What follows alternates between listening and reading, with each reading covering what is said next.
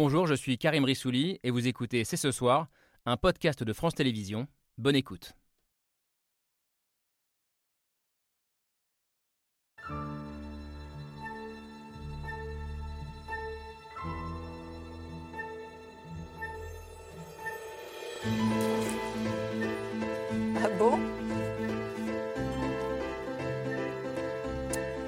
Bonsoir à toutes et à tous, soyez les bienvenus sur le plateau de C'est ce soir. C'est l'une des questions qui inquiète un grand nombre de candidats et de partis politiques. La présidentielle de 2022 va-t-elle être touchée par une grève des urnes inédite pour l'élection reine de la Ve République? Le vote est-il une espèce en voie de disparition?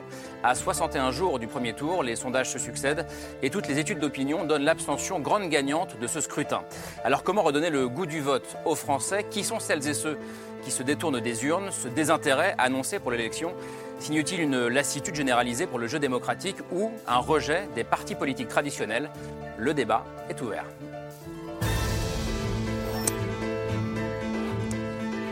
Il est ouvert bien sûr avec Camille Diao et Laura Adler. Bonsoir à toutes les deux. Est-ce que vous êtes sûr de voter d'ailleurs euh, l'une et l'autre le, le 10 avril Ah prochain? bah Je vous moi, oui, alors là, plutôt mourir que de ne pas aller voter. Ah. Non, oui, oui, mais pour qui, ça c'est Ah, ça la c'est. question. Je, je Ah, ça, pas osé vous demander. Camille. Euh, vous êtes déjà abstenu Laure ou pas? Jamais. Jamais. Bon, allez, on va en discuter. Combien de Français feront la grève des urnes? C'est l'une des questions, euh, euh, des interrogations du moment, et, et on va en débattre ce soir avec celles et ceux qui sont, qui sont avec nous. Bonsoir Céline Braconnier. Bonsoir. Euh, vous êtes directrice de Sciences Po Saint-Germain-en-Laye, professeure de sciences politiques, l'une des grandes spécialistes de l'abstention en France, phénomène que vous étudiez depuis une petite vingtaine d'années, si les- mes informations sont exactes. Depuis 15 ans, cette abstention présidentielle ne cesse de progresser et les choses devraient encore s'aggraver. En tout cas, si on lit bien votre étude, euh, Marc Lazare, c'est ce qu'on peut se dire. Bonsoir. Bonsoir. Euh, historien, sociologue, directeur du Centre d'histoire de Sciences Po.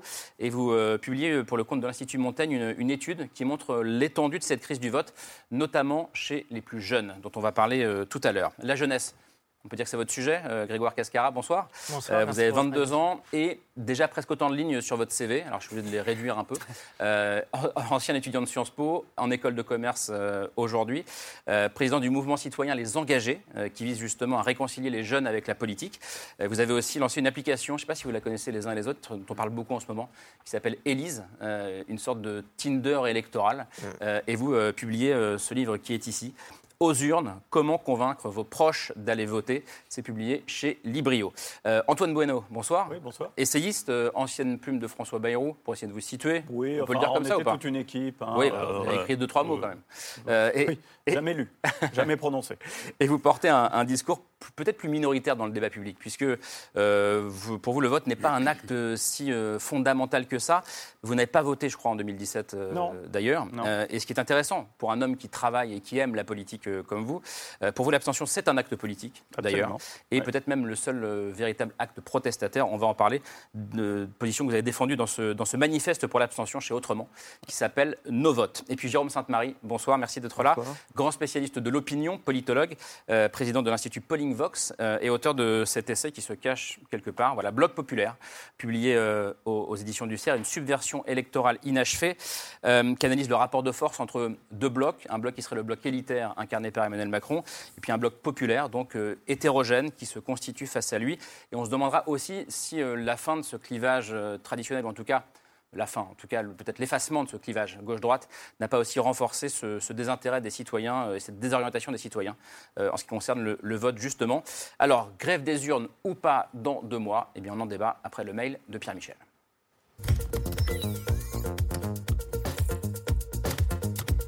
Problème de motivation, question d'envie, je préférerais ne pas arrive en tête des suffrages. Parce que euh, je suis enthousiaste d'aller voter, pas euh, nécessairement.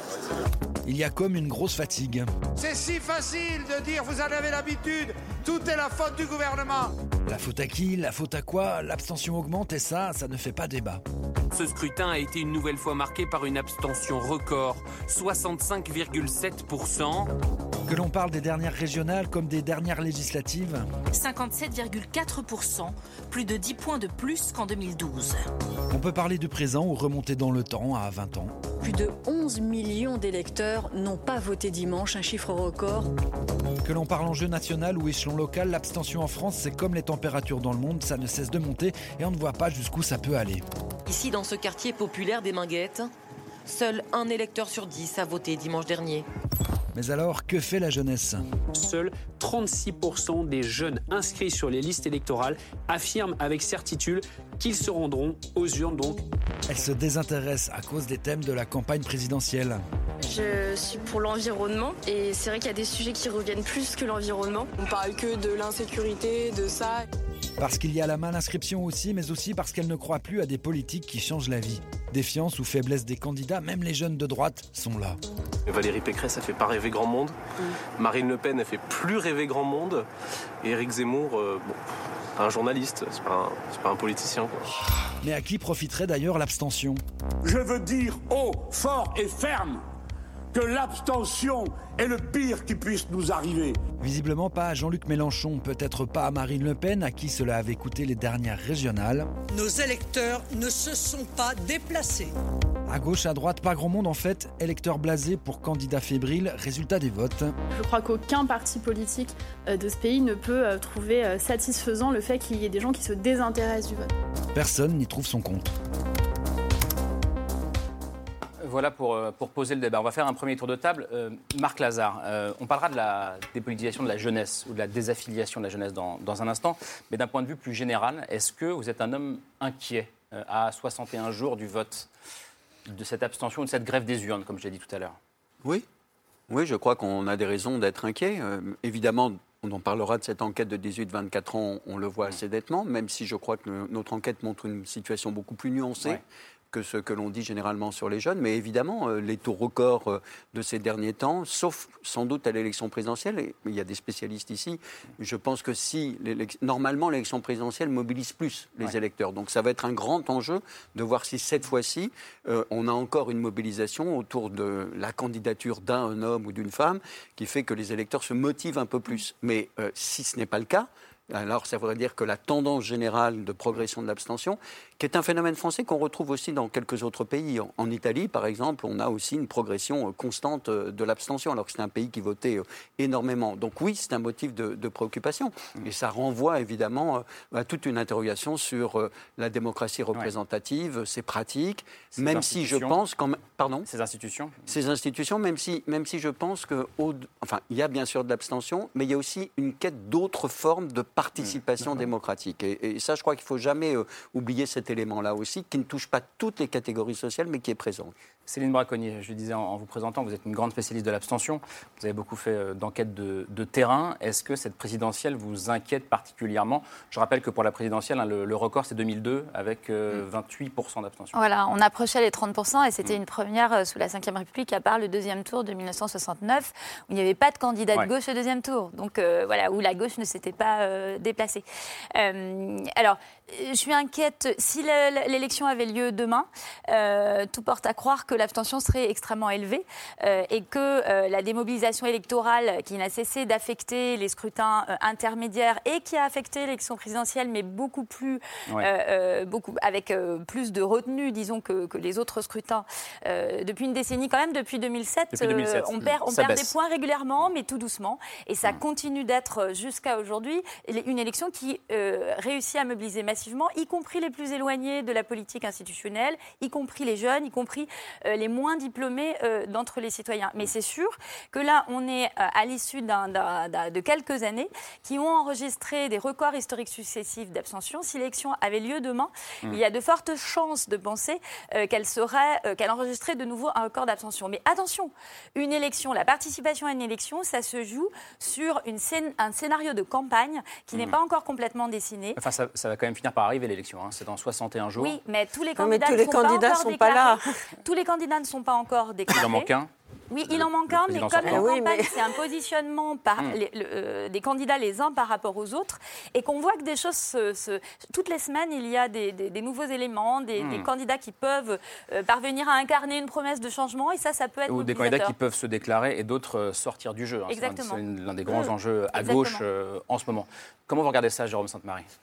Alors moi, je suis dans- vraiment dans l'interrogation la plus totale, parce que ce que je constate, c'est qu'effectivement, aux trois derniers scrutins présidentiels, quasiment 4 Français sur 5 est allé voter, et on sait qu'il y a une part incompressible d'abstention, même en 74, qui est, je crois, le record de participation, euh, il y avait 15%, me semble-t-il, de gens qui n'étaient pas allés voter. Ouais, c'est une abstention euh, pourrait donc, dire en fait, résiduelle. C'était le cas en 2007, hein, Voilà. 85% de participation. Voilà. Et euh, qu'est-ce que qu'est-ce que je trouve inquiétant dans l'abstention? Pas le fait de s'abstenir en soi. Moi, ça m'est arrivé, je trouve ça tout à fait légitime, ou de voter blanc.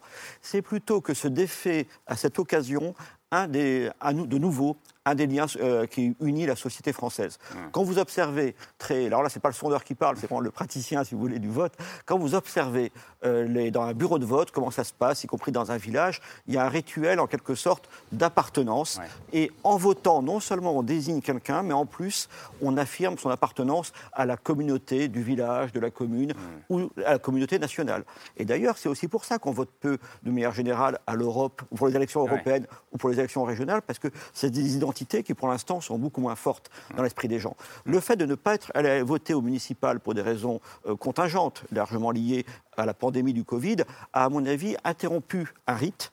Et ça, après, ça le rend beaucoup plus difficile à se reproduire.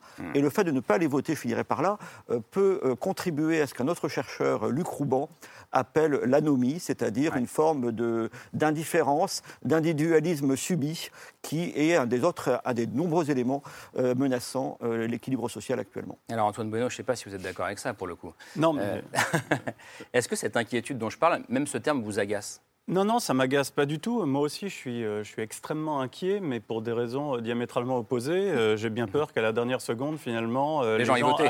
aillent, voter. voilà, que les gens aillent aux urnes, parce que c'est vrai que l'élection présidentielle, c'est l'élection reine, c'est celle qui mobilise le plus. Et je suis assez d'accord avec ce qui vient d'être dit. Il y a une dramaturgie, c'est aussi un spectacle, une élection. Alors, il y en a un qui fait le show en ce moment, je ne le nommerai pas.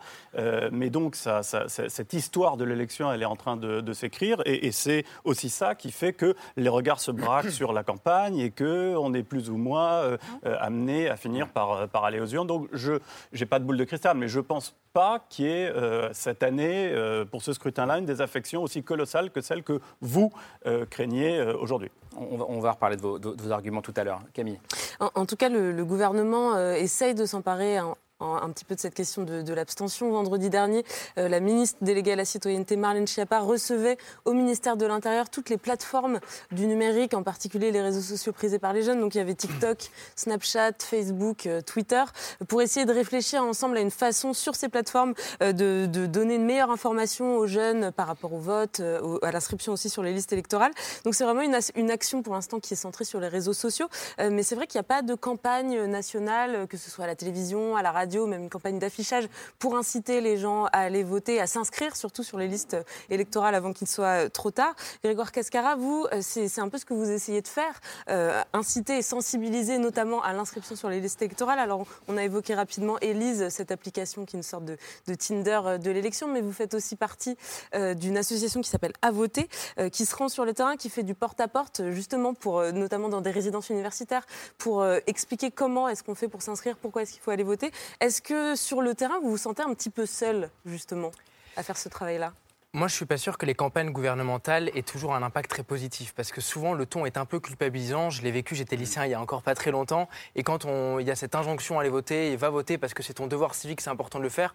Celui qui n'avait pas l'intention d'aller voter, ça va peut-être encore davantage le dissuader de le faire. Donc, je crois beaucoup plus aux initiatives citoyennes qui partent du terrain. C'est ce qu'on a essayé de faire avec Élise, que les médias présentent comme le Tinder de la présidentielle, et qui en fait, en réalité, va plus loin et espère faire de la pédagogie sur les programmes de chacun des candidats expliquer quels sont leurs projets, quelles sont les idées qu'ils soumettent au débat public. Et sur à voter, effectivement, moi je crois beaucoup aux vertus du porte-à-porte. Beaucoup d'études ont montré que le porte-à-porte avait d'une part le mérite de créer un dialogue avec des citoyens qui sont en défiance de la politique, et en plus, ceux qui, euh, sont confrontés à ce porte-à-porte en parlent ensuite à leur entourage, et donc c'est une sorte d'onde de choc positive qui, euh, qui s'accélère. Donc effectivement, je crois beaucoup à la force du terrain et, aux initiatives technologiques. Euh, tu as dit un mot de, de- des initiatives technologiques sur les nouvelles plateformes.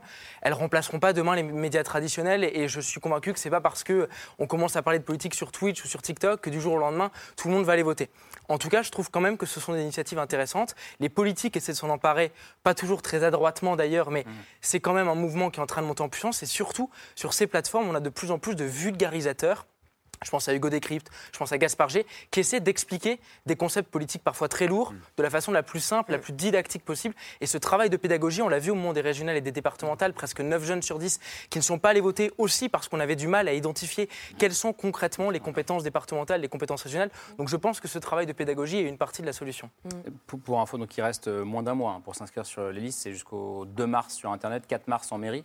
Vous dites, vous, Céline Braconnier, qu'une mobilisation, c'est- enfin, c'est maintenant que ça se joue, en tout cas. Oui, euh, le taux de participation à une présidentielle notamment se joue en partie dans la qualité euh, de l'inscription électorale, c'est-à-dire dans euh, le nombre de personnes qui à la fois ne sont pas inscrites et, et à la- et surtout sont mal inscrites Hmm. sur les listes électorales. On dit ce que c'est, un, un mal inscrit. Un c'est mal quelqu'un inscrit, qui- c'est quelqu'un qui a déménagé euh, entre le moment où il s'est inscrit et le moment où il va voter, Mm. euh, et qui réalise trop tard, une fois que les listes sont clôturées, qu'il ne peut pas voter là où il réside. Ça concernait euh, 6 700 000 personnes euh, en 2017 et 43%, 43 des 25-29 ans. Donc ça signifiait que lors de la dernière présidentielle, euh, la catégorie de la population la plus jeune qui a, le moins voté, donc celle de- des 25-29 ans, euh, les 18-24 votent un peu, plus, euh, a été, était une population qui, pour d'autres raisons, pour des raisons politiques, vote moins que d'autres catégories d'âge, mais aussi pour des, raisons liées à, des situations de mal-inscription qui sont très fréquentes dans cette, dans cette catégorie d'âge. Là, donc en se réinscrivant sur les listes électorales avant le 2 mars, euh, les jeunes qui euh, n'ont pas fait leur changement d'inscription euh, après avoir déménagé facilitent leur participation. Si au dernier moment, la campagne hein, se met, comme c'est parfois le cas à 15 jours du scrutin, euh, à, à évoluer et, à, et à- à donner envie de participer, ils ne pourront pas le faire ou, ou on est- ou ils devront se déplacer loin de chez eux pour le faire. Donc euh, il faut penser à se réinscrire. Avant de parler des jeunes, pourquoi est-ce que vous questionnez autant euh, l'intérêt de voter, euh, Antoine Bueno Mais en, fait, là, moi, dans tout ce que j'entends, c'est qu'on prend vraiment les gens pour des cons. hein. C'est-à-dire C'est- C'est-à-dire que le, le- le discours dominant, c'est de les convaincre. Hein, parce qu'ils sont un peu bêtes. Ils n'ont pas compris que c'était important, qu'il fallait aller voter. Et à aucun moment, je n'entends poser la question que moi je me suis posée, mais comme des tas de gens par ailleurs, c'est concrètement à quoi ça sert? C'est-à-dire que plutôt que d'avoir à se poser cette question, qui est quand même la question fondamentale de nos institutions, puisque tout est censé être fondé sur le vote, plutôt que de se poser cette question et éventuellement d'y apporter des réponses institutionnelles pour, si on découvre que le vote ne sert pas à grand-chose ou que son utilité, son utilité est diluée, lui rendre cette utilité, eh ben, plutôt que de faire ça, on fait des pubs, euh, des applications, de la cosmétique et une forme de propagande. Et parce que le vote ne sert à rien? Alors c'est évidemment, c'est évidemment. C'est ce que j'entends dans ce que vous Alors. C'est évidemment plus compliqué que ça parce que ça serait irresponsable de dire que ça sert à rien du tout.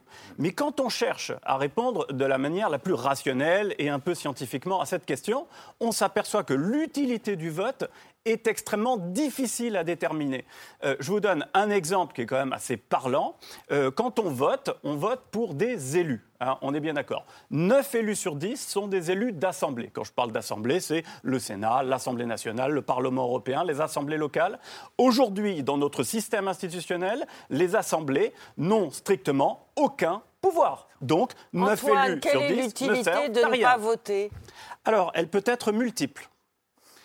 La première, c'est éventuellement de manifester ça, mais lors, on sera d'accord pour dire qu'il vaudrait mieux que le vote blanc, parce que là, c'est une manifestation explicite, Ça, soit moi, reconnue, et je vrai. pense que là, on peut arriver à un consensus, c'est-à-dire qu'on parle beaucoup du vote obligatoire. Un vote obligatoire sec, sans reconnaissance du vote blanc, serait absolument inique. Ça autoriserait Mme Bettencourt à s'abstenir parce qu'elle a les moyens de se payer l'amende qui correspond au vote obligatoire, alors que l'ouvrier, il serait obligé, il serait commis à aller voter avec un flingue sur la tempe, On alors qu'il n'y a rien qui lui va. On précise juste que le vote blanc, ça voudrait dire que s'il était reconnu, bah, on ne serait Oui. pas élu à 51-49. On est bien d'accord. Voilà, On exactement. serait élu à euh, Exactement. 40%, 35% pour le deuxième, et il y aurait 15% de vote blanc. Et juste pour, pour préciser, à la dernière élection euh, présidentielle en 2017, il y a eu un record de- du vote blanc et c'était euh, un peu plus de 8%, 8,51% des suffrages qui en fait sont des votes mais, blancs. mais voilà, sachant que dans qu'est-ce qui nous interdit de ne pas l'officialiser, ce vote blanc? Ah bah, ah bah alors ça, c'est une question de, choix. ce- C'est une question de choix politique. Euh, euh, Ça veut juste- bien dire juste- que je, je on vote pour des gens qui font des je choix précise que Parce que le vote blanc, c'est un vote actif, positif. Absolument, je suis tout à fait d'accord. Je suis tout à fait d'accord. Juste, je précise quelque chose d'important, c'est que voter blanc aujourd'hui, c'est se faire arnaquer deux fois, parce que Ben ce oui. vote n'est pas comptabilisé, et qu'en plus on augmente le taux de participation, donc la légitimité de celui ou de celle qui gagne l'élection. Alors il y a deux choses. Il y a le vote blanc et puis il y a quand même le premier propos euh, d'Antoine Bueno sur en fait euh, on fait penser aux gens que voter sert à quelque chose alors que ça ne sert pas vraiment à quelque chose et nos élus ne servent à rien. Marc Lazare là-dessus. Alors, il y a- il y, a deux choses. Euh, effectivement, il y a eu des périodes où les gens allaient voter parce qu'il y avait un enjeu qui leur paraissait évident. Vous avez euh, évoqué l'élection de 1974, euh, Giscard d'Estaing contre François Mitterrand, ça s'est joué à 450 000 voix si je me souviens bien. Là, il y avait une polarisation très importante, donc ça renvoie aussi à un problème de l'organisation de l'offre politique. On le sait très bien, qu'il y a moins de visibilité, moins de reconnaissance et euh, effectivement peut-être moins de compréhension. Et c'est pas parce qu'ils sont bêtes, Antoine, c'est pas parce qu'on veut, on n'a pas du tout ce, ce point de vue-là, je crois ici, mais c'est tout simplement que beaucoup de citoyens ne se retrouvent plus dans l'offre politique. Je crois que toutes les enquêtes d'opinion qu'on a le, montrent. Euh, et notre enquête une grande partie d'entre eux. Dans l'enquête qu'on a faite donc avec Olivier Galland, hein, je tiens à le préciser, qui est un sociologue de la jeunesse que je ne suis pas, pour différentes raisons, on a mené ensemble cette, euh, cette enquête. Euh, sur les 18-24 ans, il y a près de 55% d'entre eux qui disent qu'ils ne sont pas capables de se positionner politiquement parce qu'en fait, ils n'arrivent pas à identifier l'offre politique. Donc, c'est plus d'un jeune sur deux. hein, donc, c'est quand même très important. Il y a un problème d'identification de l'offre politique. En revanche, 69% d'entre eux, donc c'est quand même une grande majorité, considèrent que voter, c'est important parce que justement, c'est un moyen de changer les choses. Ce qui fait que, justement, c'est un des éléments, je crois, intéressants de cette enquête, c'est que ça permet de nuancer beaucoup de choses sur ce qu'on croyait être le comportement. Je précise, euh, Karim, que cette enquête a été faite auprès de 8000 jeunes, ce qui est quand même un échantillon assez inédit euh, dans une enquête de ce type-là. Moi, je voudrais ajouter quelque chose. Pourquoi toujours dire il faut aller voter? Moi, je dis j'ai envie d'aller voter. Et c'est cette envie-là que les candidats devraient nous donner et qu'ils ne nous ont pas encore donné. Pourquoi j'ai envie d'aller voter? Je ne vais pas raconter ma vie, mais parce que aussi je suis une femme. bien sûr. Et qu'il a fallu attendre la, la fin de la Seconde Guerre mondiale pour que nous, les femmes, nous ayons le droit de voter. Et, le droit de une- s'abstenir. et le, oui, mais le droit de voter. Bah oui. Donc c'était une conquête de la démocratie.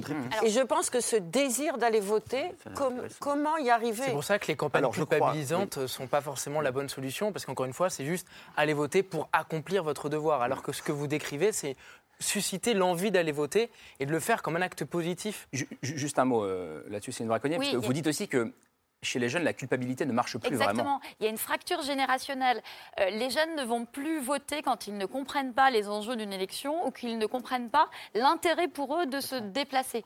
D'où l'importance de, euh, de la compréhension euh, du- des règles du jeu et de l'enjeu d'une élection chez les jeunes qui n'est aujourd'hui pas pris en charge institutionnellement, en tout cas. Alors que les personnes plus âgées peuvent continuer d'aller voter et produire du vote désenchanté ou désinvesti politiquement. Et c'est ça qui est un petit peu inquiétant aujourd'hui, c'est qu'à la sortie d'un bureau de vote, les réactions qu'on enregistre ne sont pas euh, plus optimistes euh, ou plus confiantes que euh, celles qu'on enregistre auprès des jeunes abstentionnistes. Il y a vraiment un fossé générationnel qui nous incite à justement questionner la manière de euh, faire revenir vers les urnes les jeunes, parce que je m'inscris en faux quand même contre ce qu'a dit Monsieur Bueno tout à l'heure, c'est pas du tout, on prend pas du tout les gens euh, pour des, des idiots, mais quand on enregistre une très très forte abstention, on- c'est aussi de très fortes inégalités de participation oui, électorale qu'on enregistre. Ce ne Ouais. sont pas euh, toutes les catégories de la population qui s'abstiennent, ce sont les très jeunes et les, les milieux populaires. et les moins diplômés. Euh, et donc, Non, mais, euh, euh, non, mais voilà. on, entend, on entend, ils comprennent pas qu'il faut, pas, qu'il faut aller voter. Ils comprennent très bien qu'il ne faut pas aller voter. Moi, je retourne, je retourne le truc. Je- et juste, par- pardon, juste une petite On chose. a le temps, on a le temps. Euh, euh, le, le paradigme de l'offre politique, moi, j'ai un infini respect pour Marc Lazare. Pour moi, c'est un dieu. C'était mon prof à Sciences Po. Alors, vous imaginez, ça y est, ça a été dit. Euh, euh, mais je pense qu'il faut sortir, il faut sortir de la querelle de l'offre politique et des personnes parce que c'est pas le sujet. Tout simplement parce que chaque système institutionnel génère des profils et des pratiques. Et c'est, c'est- donc, donc, moi, je dépasse complètement euh, la question question de savoir si Eric est mieux qu'Emmanuel, etc. etc. C'est pas le problème. Le problème, c'est qu'un système institutionnel détermine un certain nombre de politiques. Donc, si vous êtes d'accord, par exemple, avec le système globalement tel qu'il fonctionne, tel qu'il fonctionne, il faut voter. Il vaut mieux voter. Si vous voulez, des, par exemple, des politiques environnementales très ambitieuses, là, eh ben, la question se pose et peut-être qu'il est plus efficace de l'affirmer autrement et de ne pas aller voter. Alors, Jérôme Sainte-Marie. Je crois quand même qu'il faut rappeler que à l'élection décisive, les gens continuent à aller voter. et dans les autres élections, ils ne vont pas voter. Il y a une très grande rationalité dans cette différence pour, au niveau des départements et des régions, si on les informe davantage les citoyens sur le pouvoir des régions, le pouvoir des départements, la différence de politique menée entre un président de gauche et un président de droite quand il est à la tête de son département, etc., la part des budgets contraints dans la politique d'un département, si les gens étaient mieux informés, ils iraient sans doute encore moins voter. Eh ben Tout simplement parce que la différence ne se fait pas là. Voilà. Inversement, et là je ne vous rejoins pas du tout, inversement, il, y a, il y a des élections qui sont véritablement décisives. Par exemple, quand il y a eu le référendum sur le traité européen en 2005. Campagne difficile. Mm. Même si personne, presque personne n'a lu le texte, mais campagne quand même, passionnante. campagne passionnante, campagne passionnée. il y avait, on ne votait pas pour un homme ou une femme, donc il n'y avait pas cette dimension d'incarnation mmh. qui facilite le vote. Et pourtant, je parle sous votre contrôle, Cécile Braconnier, je crois qu'on approche les 70% de participation. Ceux qui ont sont allés voter en 2005, en tout cas ceux qui sont allés voter non, ont perdu leur temps puisque ce vote a été annulé trois ans plus tard, ce qui n'était pas une énorme pédagogie pour la pratique républicaine. Exactement, ce que mais, dire. Mais vous avez quand même cette... Euh, c'était très intéressant de voir que les gens se déplaçaient, comme en 92, pour voter en sens inverse en 92, mais parce que c'était, il y avait un enjeu. Et c'est là où c'est un peu dramatique, euh, la montée éventuelle de l'abstention lors de ces élections décisives, c'est qu'effectivement tout le monde ne s'abstient pas de la même manière. Ça, il y a une constance absolue, je crois, dans les études à travers les décennies sur l'abstention et la participation. C'est que plus on est âgé, plus on est inséré, plus on a de l'argent, plus on est diplômé, et plus on vote. Ce qui fait que les. Or, généralement, les catégories populaires, les jeunes, tout cela, ont besoin du politique ont besoin du politique pour avoir un système social qui les protège, pour avoir, c'est tout le travail de la social-démocratie à travers l'histoire, c'est justement d'avoir permis par le vote, et pas seulement par des luttes concrètes, d'avoir permis euh, la mise en place de cet État social. Et là, les gens qui ne vont pas voter, effectivement, souvent menacent, alors que les retraités, eux, ils vont voter parce que leur euh, pouvoir d'achat dépend directement euh, du pouvoir en place. Je vais revenir aux jeunes, mais très basiquement et presque bêtement comme question. Pourquoi les classes populaires ne vont pas voter? Est-ce que c'est parce qu'ils euh, pensent que ce n'est pas bon pour eux d'aller voter Si je suis Antoine Monod, parce qu'il ne faut pas les prendre pour des idiots, évidemment. Mais est-ce qu'ils jouent contre leur propre intérêt en ne se déplaçant pas? Évidemment puisque euh, les élus s'adressent en priorité à ceux qui les élisent. Quand des catégories votent moins, euh, les candidats sont moins euh, prédisposés à orienter leur programme vers ces catégories-là. Les catégories populaires ont toujours moins voté que les autres, parce que moins diplômés, qu'il y a un lien direct entre voilà l'intérêt, la participation politique et le niveau de, de diplôme. Et, mais les campagnes électorales de forte intensité ont une vraie capacité euh, à euh, faire se rapprocher euh, la participation des différentes catégories. C'est pour ça qu'une élection présidentielle, c'est l'élection qui est la plus à même, qui fait le plus de sens, qui est la plus à même de réduire les inégalités de participation. Et plus l'abstention est élevée, plus les écarts sont grands. C'est pour ça que je préciserai, j'ajouterai à ce qu'a dit Jérôme, que au cours des dix dernières années, les écarts de participation, notamment entre les jeunes et les autres catégories d'âge, ont été multipliés par deux en 10 ans. Euh, celles entre les cadres et les ouvriers ont été aussi multipliées par deux. Et celles entre les non-diplômés et ceux qui le sont aussi. Donc non seulement l'abstention, la hausse de l'abstention euh, a toujours recouvert des écarts de participation, mais ces écarts se sont accentué. Donc que le, vote euh, ait perdu un certain sens, on, en est tous d'accord et c'est bien euh, la difficulté essentielle. On ne retournera pas, on ne fera pas retourner les gens vers les urnes par des mesures techniques, mais attention, l'abstention c'est multifactoriel et donc il y a plein de leviers possibles. Donc bien entendu, il y a une, un appel euh, à réenchanter la vie politique mm. qui renvoie à une responsabilité des candidats, des élus de notre système politique, mais on a d'autres leviers qui permettent de, voilà, qui permettent euh, de euh, mobiliser, notamment à l'occasion d'une présidentielle. Et il ne faut pas s'en priver parce que c'est une occasion euh, régulière de politiser et de ramener vers les institutions toute une partie de la population, pas seulement vers les urnes. Je crois qu'il faut rajouter un point aussi, c'est qu'il y a une époque où les partis politiques étaient beaucoup plus forts, les organisations syndicales, les organisations associatives. Euh, dans les banlieues communistes, par exemple, on votait beaucoup. Alors on peut dire on votait parce qu'il euh, y avait la dictature euh, communiste, mais il n'y avait pas simplement ça. C'est qu'il y avait une politisation, une socialisation, le fait qu'il y avait des partis. D'ailleurs, on disait famille politique. oui, on parlait de la famille. Bon, on y reviendra peut-être tout à l'heure, mais au-delà de, tel ou tel parti, il y avait quand même un encadrement sociétal beaucoup plus fort.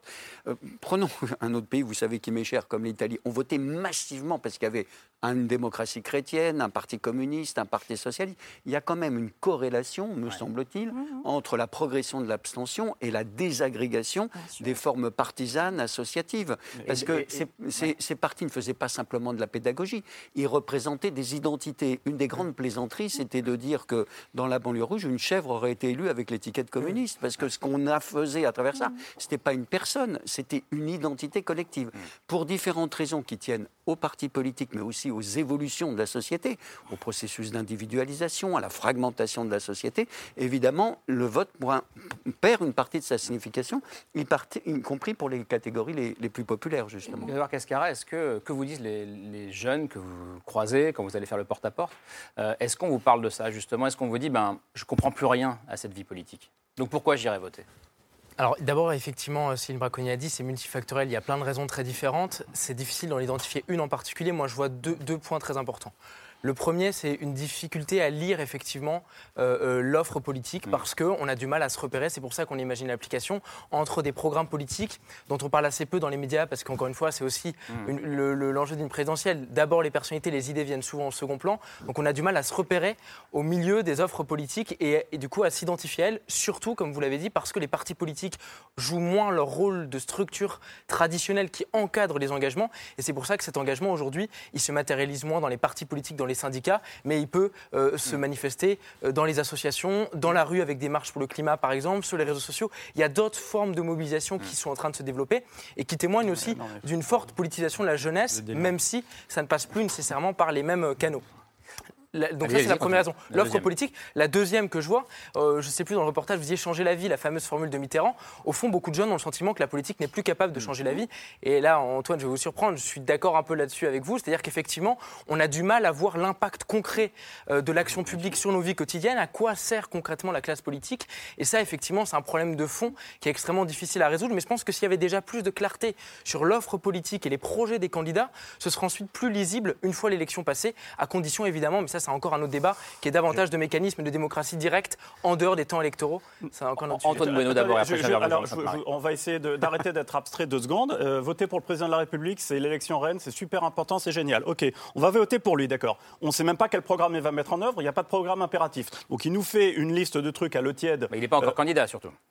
Eh ben, on donne. Il y en a un qui n'est pas candidat. Bon, en plus, il est dans un cas particulier, lui. Et si j'avais une hésitation pour voter, ça serait plutôt pour lui d'ailleurs, parce que justement, son prochain mandat sera le dernier et que donc on n'agit pas de la même manière quand on, doit, euh, on est encore dans une carrière politique mmh. et qu'on vise une réélection, et quand on ne, euh, on ne, vise plus une réélection, mais juste son regard face à l'histoire. Donc, premièrement, on ne sait pas quel programme ils vont mettre en œuvre si c'est un autre euh, que, que Macron, pour ne pas le citer. On ne sait pas avec qui ils vont gouverner, puisque de toute façon, on n'a absolument aucune idée de l'équipe qu'ils vont constituer. Et puis, je vous rappelle que les, les ministres qui ont un rôle quand même important dans un gouvernement, dans un exécutif, ils ne sont pas du tout élus. Euh, il suffit que Macron les touche, ah, c'est la sainte onction législative. Bon, très démocratique tout ça. Euh, par ailleurs, tout ça est contraint par l'Europe. Moi, je suis très européen, mais enfin, les commissaires, la Commission européenne, le pouvoir européen, c'est pas du tout élu. Donc là, je sais pas à quoi ça sert. Les hauts fonctionnaires, on sait très bien qu'ils ont un énorme pouvoir. Hein, je dis, il avait que toute la journée, je sais de quoi je parle. Et euh, pareil, le cycle de la réélection, le mec, il est élu, il va tout faire pour être réélu. Donc il y a plein de choses qu'il va pas pouvoir faire. Soyons concrets. Mais c'est très, totalement cynique ce que vous dites par Ah, pas du tout. C'est absolument pas cynique. C'est descriptif. Là, c'est le mécanicien qui prend les institutions et qui regarde. en fait, hein, ce que vous ah, dites. Hein. Alors, c'est surtout assez inexact. Je, suis prêt, non, convaincu, j'attends Si vous croyez que, enfin, si vous euh, dire, par exemple, que les programmes n'existent pas, etc., actuellement, ce n'est pas vrai. Ah c'est ah. une insulte. C'est une, insulte pour tous ceux qui ont travaillé là-dessus, quel que soit le parti considéré. Il y a des programmes précis. Euh, de Jean-Luc Mélenchon à Marine Le Pen. Ils ne sont pas impératifs. Et de fait, quelqu'un qui a voté socialiste en 1981, il a parfois été un peu surpris en 83-84. Mais il pouvait les sanctionner en 86, c'est ce qu'il a fait d'ailleurs. Et par ailleurs, vous avez toute une série de choses qui sont garanties par le vote. Mm. Et euh, effectivement, le fait de voter, nous avons eu un second tour en 2017, le fait d'avoir choisi l'un et pas l'autre a eu des conséquences entre Marine Le Pen et Emmanuel Macron. Vous faites comme si rien, comme si les différences n'existaient pas. Sincèrement, ce n'est pas, ce n'est pas vrai. vous avez effectivement, quant au thème sur lequel euh, on ne s'intéresse pas aux jeunes, etc. Alors là, c'est malheureusement mon très grand âge qui m'oblige à en parler. Euh, j'avais 15 ans en 1981. À l'époque, on se souvient, moi je ne l'avais pas vu, mais raconté ça, Daniel Balavoine, le chanteur Daniel Balavoine, avait interpellé François Mitterrand. Il n'y a rien pour les jeunes, etc. C'est, comment dirais-je, c'est quelque chose qui le travail que vous faites est vraiment formidable, mais c'est quelque chose qui est euh, permanent en réalité, qui est plus un effet d'âge qu'un effet générationnel. Je veux dire par là que c'est quelque chose qui a existé à peu près euh, tout le temps. D'autant plus qu'il me semble que c'est au moment où vous, commencez, vous rentrez dans le monde du travail, généralement, que vous vous impliquez plus fortement dans la vie sociale et donc dans le vote. Désolé. Je peux juste compléter en un mot, je suis mille fois d'accord avec vous, je nuance juste sur un petit point, c'est qu'on s'aperçoit que ceux qui étaient jeunes il y a quelques années continuent à avoir, voilà, le son moins d'une part, et à avoir des réflexes électoraux plus proche de l'abstention. Pourquoi? Parce qu'en fait, il y a un mouvement de fond quand même. C'est pas juste parce qu'on est jeune qu'on mmh. vote moins. Il y a un mouvement de fond mmh. vers euh, l'abstention et la déritualisation du vote dont on parlait au départ. Tout à fait. Mmh. Je voudrais juste revenir sur un point parce que je parlais, on parlait un peu de, fin des idéologies. Quand on disait le, PC n'est plus là. Euh, avant, on avait le PC, euh, la gauche, la droite, c'était assez clair. Est-ce que l'effacement du clivage gauche-droite, entre qui, qui peut revenir, on verra, euh, en 2017 euh, ne provoque pas aussi ce désintérêt et cette désorientation Je pense qu'elle provoque surtout au second tour au second tour, quand vous avez, euh, admettons que vous soyez un candidat, de, enfin un, électeur de la droite classique, vous pouvez autrefois vous retrouver forcément avec un second tour gauche-droite. Donc vous étiez incité à aller voter. Maintenant qu'il y a deux axes perpendiculaires en quelque sorte dans la vie politique, il y a la gauche et la droite, il y a les progressistes et les populistes, pour prendre les mots d'Emmanuel Macron. Eh vous pouvez très bien vous trouver au second tour avec des candidats qui vous, votre candidat n'y est plus, ni même votre camp n'y est plus. Je prends un exemple très précis. Euh, si vous avez un second tour, mettons euh, droite contre euh, Emmanuel Macron, beaucoup de gens de gauche ou, de gens, ou de gens du Front National, enfin du Rassemblement National, n'iront pas voter. Le fait qu'on ait cette quadripartition de la vie politique, à mon avis, entraîne un vote blanc et un vote, euh, une abstention beaucoup plus forte. Alors ça permet à tous ceux qui ne sont pas là de dire regardez, les gens ont voté blanc, ils, ils sont de mon côté. Bon, ça, on fait, on fait, beaucoup parler le vote blanc, à mon avis, de manière. C'est un numéro de ventriloque, très largement. Et, je reviens à la question des, jeunes, Marc Lazare, puisque dans, votre étude que vous avez menée avec euh, l'Institut Montaigne, il y a quand même un chiffre euh, qui, qui m'a beaucoup interpellé c'est que presque la moitié des 18-24 ans aujourd'hui, ça va même au-delà de l'abstention, euh, ne considèrent pas qu'il est très important de vivre dans un pays gouverné euh, démocratiquement. Qu'est-ce que ça nous dit ça? Parce que finalement, comme je le disais, c'est au-delà de l'abstention. C'est finalement euh, une partie de la jeunesse qui se dit que la démocratie, c'est pas si important que ça. Mais ça avait été précédé par une étude publiée par le journal Le Monde il y a quelques mois qui accentuait aussi ce côté-là, qui est assez troublant. je crois qu'il faut faire très attention hein, dans l'analyse de, de cette enquête, parce qu'il y a encore une fois beaucoup de données. Oui, il y a celle-ci, c'est-à-dire que 51% euh, des jeunes de 18 à 24 ans trouvent que ce n'est pas très important mhm. euh, d'avoir un, gouvernement démocratique. 20 points de moins, puisqu'on a fait une comparaison avec les générations précédentes, 20 points de moins que les boomers, c'est ma génération à moi. Euh, donc c'est quelque chose effectivement de préoccupant. Moi, je résumerai les choses de la manière suivante. D'un côté, il y a un attachement quand même à la démocratie. Encore une fois, 69%, alors je suis désolé Antoine, considèrent que le vote est important, qu'on peut changer les choses. C'est une démocratie, je ne comprends pas. Pardon? C'est-à-dire C'est pas une démocratie. Ben, si, c'est une oligarchie élective, c'est pas ça la démocratie. ça, non, mais c'est un vieux débat. Ça, ah oui, un vieux débat de penser un vieux que. Débat, mais il est d'actu. Mais bon, en tout cas, il y a, effectivement, on peut penser que la démocratie. Vous êtes un mauvais élève de Marc Lazare. Ou alors. je suis un professeur très libéral, donc euh, au contraire. Donc il n'y a aucun problème de ce point de vue. Mais alors, 69% en tout cas considèrent euh, que cela vous plaise ou pas, que 69% donc d'entre eux disent c'est important le vote et c'est comme ça qu'on peut changer les choses. Et effectivement, on a ces 51%. Qu'est-ce que ça veut dire? Moi, je résume la manière donc la, la manière suivante. D'un côté, il y a une forme d'attachement à la démocratie, mais il y a un profond malaise par rapport aux formes d'organisation de la démocratie aujourd'hui. D'autant plus qu'on voit qu'il y a un pourcentage très élevé de jeunes, mais ça c'est en relation aussi avec les autres générations, qui considèrent que les hommes politiques, les responsables politiques sont corrompus. Donc euh, il y, a, des points très importants. Et autre chose qui euh, est à entrer dans cette nuance, c'est que beaucoup de jeunes sont dans la vie associative, comme vous l'avez rappelé. Mais déjà des études l'avaient montré, c'est que vous pouvez être membre d'une association, être très impliqué dans l'association euh, sportive, dans une association culturelle, éducative, dans les quartiers que connaît euh, Céline, mais vous pensez que vous ne faites pas de la politique. C'est-à-dire que vous dissociez votre engagement associatif parce que la politique, c'est quelque chose qui vous déplaît pour de multiples raisons et que ça ne change pas grand-chose. Donc je pense qu'on est dans cet intermédiaire. Et pour résumer, je crois qu'on est dans un entre-deux, en tout cas pour ces 18-24 ans. Encore pour le moment, je vais peser mes mots, encore une forme d'attachement à la démocratie, mais jusqu'à quand? Ça peut basculer. Et je pense que de ce point de vue-là, il y a à la fois un effet d'âge, ils sont jeunes, ça a été rappelé par Jérôme, mais effectivement, euh, à partir d'un certain âge, on, se met en couple ou pas, on a une profession, on commence à se stabiliser.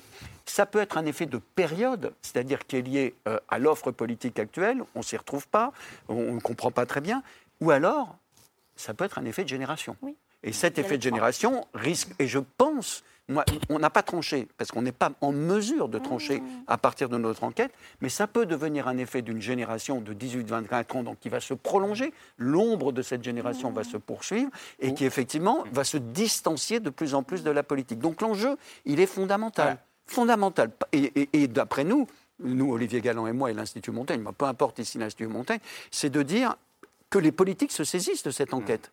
Hein, et pour rien vous cacher, il y a une candidate, je ne dis pas laquelle, qui, a pris, bah qui a pris contact avec nous en disant on voudrait comprendre mieux cette enquête. Pour une sur les dizaines de candidats actuellement. J'ai pas deviné, moi. il y a ah plusieurs noms de femmes. Hein. Voilà, voilà. Elle est de gauche ou de droite? Allez. euh, euh, hein. c'est une l'une des grandes questions quand même. C'est euh, pourquoi est-ce que ça ne change pas? Euh, Je crois que vous disiez récemment que la pandémie euh, a euh, poussé euh, pas mal de pays à réfléchir à l'évolution du, mm. système, du système électoral. La France, non. Oui, c'est vrai, on n'a pas saisi en France euh, l'occasion de la crise sanitaire pour moderniser nos procédures électorales, ah, donc, euh, qui encore une fois ne réenchanteront pas à elles seules évidemment euh, le rapport au ne suffit pas, mais quand même. Mais, ça peut aider, et notamment on a un vrai problème d'inscription qui laisse à l'écart des jeunes, des très jeunes notamment en, masse. On avait la possibilité d'instaurer du vote à distance, ne serait-ce que du vote par correspondance simple, postale, et on ne l'a pas fait à l'inverse euh, d'autres d'autres pays. Euh, il y a une vraie résistance euh, en France à la modernisation des pratiques de vote. alors, on, se, on, revient toujours aux arguments de la sécurité du vote, au-delà de l'argument du, rituel, hein, parce que ça c'est un mhm. faux argument. On peut tout à fait maintenir le rituel du dimanche de vote qui satisfait toute une, tout un tas de, gens, tout en permettant du vote anticipé sur une mhm. semaine, par exemple, de, à distance, par correspondance, voire par Internet. Mais alors, dans tous les cas, il y a la question de, la sécurité, euh, sur laquelle butent nos élus, euh, mais sur euh, laquelle n'ont pas buté les élus des d'autres grandes démocraties. Donc ça questionne. C'est pas seulement ça, c'est pas seulement la sécurité ou le rituel, c'est aussi la liberté du vote en réalité. C'est-à-dire qu'effectivement, le fait qu'on. Vous savez, les, isoloirs ont été créés assez tardivement. On a longtemps voté ah, sans isoloir, sous le regard des autres. On choisissait le. Juste avant la Première Guerre mondiale. Voilà. Euh, l'isoloir, euh, en général, il y avait des débats à l'Assemblée, des débats à l'Assemblée nationale, je crois que M. Lehing raconte ça très bien, qui effectivement montraient que les notables, etc., plutôt le Parti de l'Ordre, avaient plutôt été contre l'isoloir, parce que justement, ça permettait une pression sur l'électeur, notamment sur l'électeur modeste, c'est-à-dire que l'employé votait sous le regard de son patron, le serviteur sur le regard de son maître, le, hmm. le métayer sur le regard de son propriétaire à l'époque. Et donc, euh, là, si jamais effectivement, c'est un vote par correspondance, un vote à distance. C'est le problème que nous avons dans les sondages avec les enquêtes auto-administrées en réalité. Et à ce moment-là, le, le conjoint va voter sous le regard de sa conjointe, ou la conjointe sous le regard de son conjoint, et ainsi de suite. C'est-à-dire qu'effectivement, l'indépendance du vote et la liberté d'expression électorale seraient clairement menacées. Alors attention, euh, on vote déjà par correspondance quand on est français résident à l'étranger et il n'est pas question de remettre en cause cette, euh, cette, cette évolution-là. Et on vote euh, à distance maintenant depuis 2019 quand on est en détention. et dans toutes les autres grandes démocraties, on a, on a passé ce cap-là de la sécurisation du vote et du vote secret.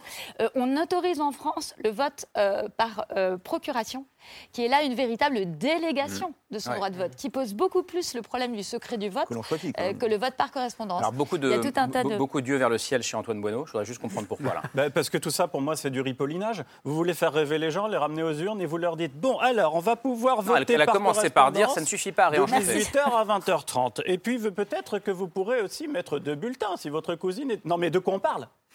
Si, on parle, si c'est ça la modernisation, bah, euh, mon parti de l'abstention, il a de belles années devant lui. Hein. Euh, il y a quelque chose qui s'est passé à partir des années 2000, c'est une révolution numérique extraordinaire. Mmh. Euh, les, les, nouvelles technologies ont permis deux choses. De faire le plus abouti des totalitarismes, puis il y a un pays qui s'est allègrement lancé dedans, c'est la Chine, et de faire la véritable démocratie, c'est-à-dire la démocratie directe. Il n'y a pas une seule des soi-disant démocraties représentatives qui s'est lancée dans un véritable Big Bang des institutions qui, qui consisterait à tout changer. Alors là, oui, si on fait du régime d'assemblée, par exemple, c'est-à-dire qu'on donne aux assemblées un véritable pouvoir. Si on fait des référendums, si on fait de la démocratie directe via son smartphone, on passe son temps sur son smartphone, toute sa vie, les yeux rivés sur notre smartphone, euh, à noter notre hôtel, notre, euh, euh, notre mototaxi, etc., etc. Ben, on peut tout changer. C'est pas en faisant du vote par correspondance qu'on changera les mentalités. Un dernier mot sur ce plateau. Est-ce que quelqu'un ou quelqu'une a intérêt, plus que d'autres, à une abstention Ou est-ce que tous les candidats et candidates euh, ont intérêt à ce que ça vote pour ne pas être le plus mal élu de l'histoire. Non, je pense, qu'il y a deux raisonnements à avoir. Il peut y avoir des candidats qui se disent euh, tel opposant euh, risque d'être pénalisé par l'abstention, donc j'ai intérêt effectivement à ce qui est de, de l'abstention. Ça, c'est possible. Il y a peut-être des calculs dans la tête actuellement de certains candidats. Et par exemple, les candidats qui ont le vote des seniors peuvent se dire qu'il vaut mieux qu'effectivement ouais. ça soit le vote des seniors parce qu'un vote avec des populations plus jeunes risquerait de leur paraître favorable. Donc vote des seniors, c'est-à-dire bah, plutôt le vote de droite ou du centre, hein, c'est-à-dire Emmanuel, Emmanuel Macron. Bon, voilà, on peut penser ça. Et l'autre problème, c'est qu'il commence à y avoir dans certains cénacles euh, de penseurs conservateurs, l'idée que finalement, bah, justement, chacun peut choisir ce qu'il veut et que si les gens ne veulent pas voter, bah, c'est leur problème et que ce qui est important, c'est justement uniquement le vote. Et s'il y a un très fort taux d'abstention, comme aux États-Unis par exemple, mmh. ben, c'est pas si grave que ça parce que l'important, c'est de préserver le vote. Et moi, j'entends cette musique mmh. qui commence à, se répandre dans un certain nombre de milieux. On leur donne le droit de vote, ils ne veulent pas s'en saisir, bah, tant pis pour eux, la machinerie démocratique continue. Mais ce n'est qu'une machinerie dans ces cas-là. Mmh. Et effectivement, ce serait particulièrement problématique. Allez, on va rentrer dans le, dans le dernier quart d'heure de l'émission. On va glisser vers la, dernière partie. On a parlé des classes populaires euh, qui se sont ces dernières années euh, majoritairement réfugiées dans l'abstention ou dans le vote euh, Marine Le Pen d'ailleurs. et dans cette campagne, il y a un homme qui ambitionne de les ramener dans leur famille politique d'origine, la gauche. C'est le candidat du Parti communiste français, Fabien Roussel, qui est, peut-être qu'on sera tous d'accord là-dessus, l'une des révélations de cette campagne, même pas Antoine Bueno peut-être. C'est un homme qui bouscule la gauche, ses valeurs, ses certitudes. Et pour passer du statut de révélation à celui de surprise de cette ben, il appelle justement à envahir les urnes. On en débat après la preuve par trois signée Hugo Bernard.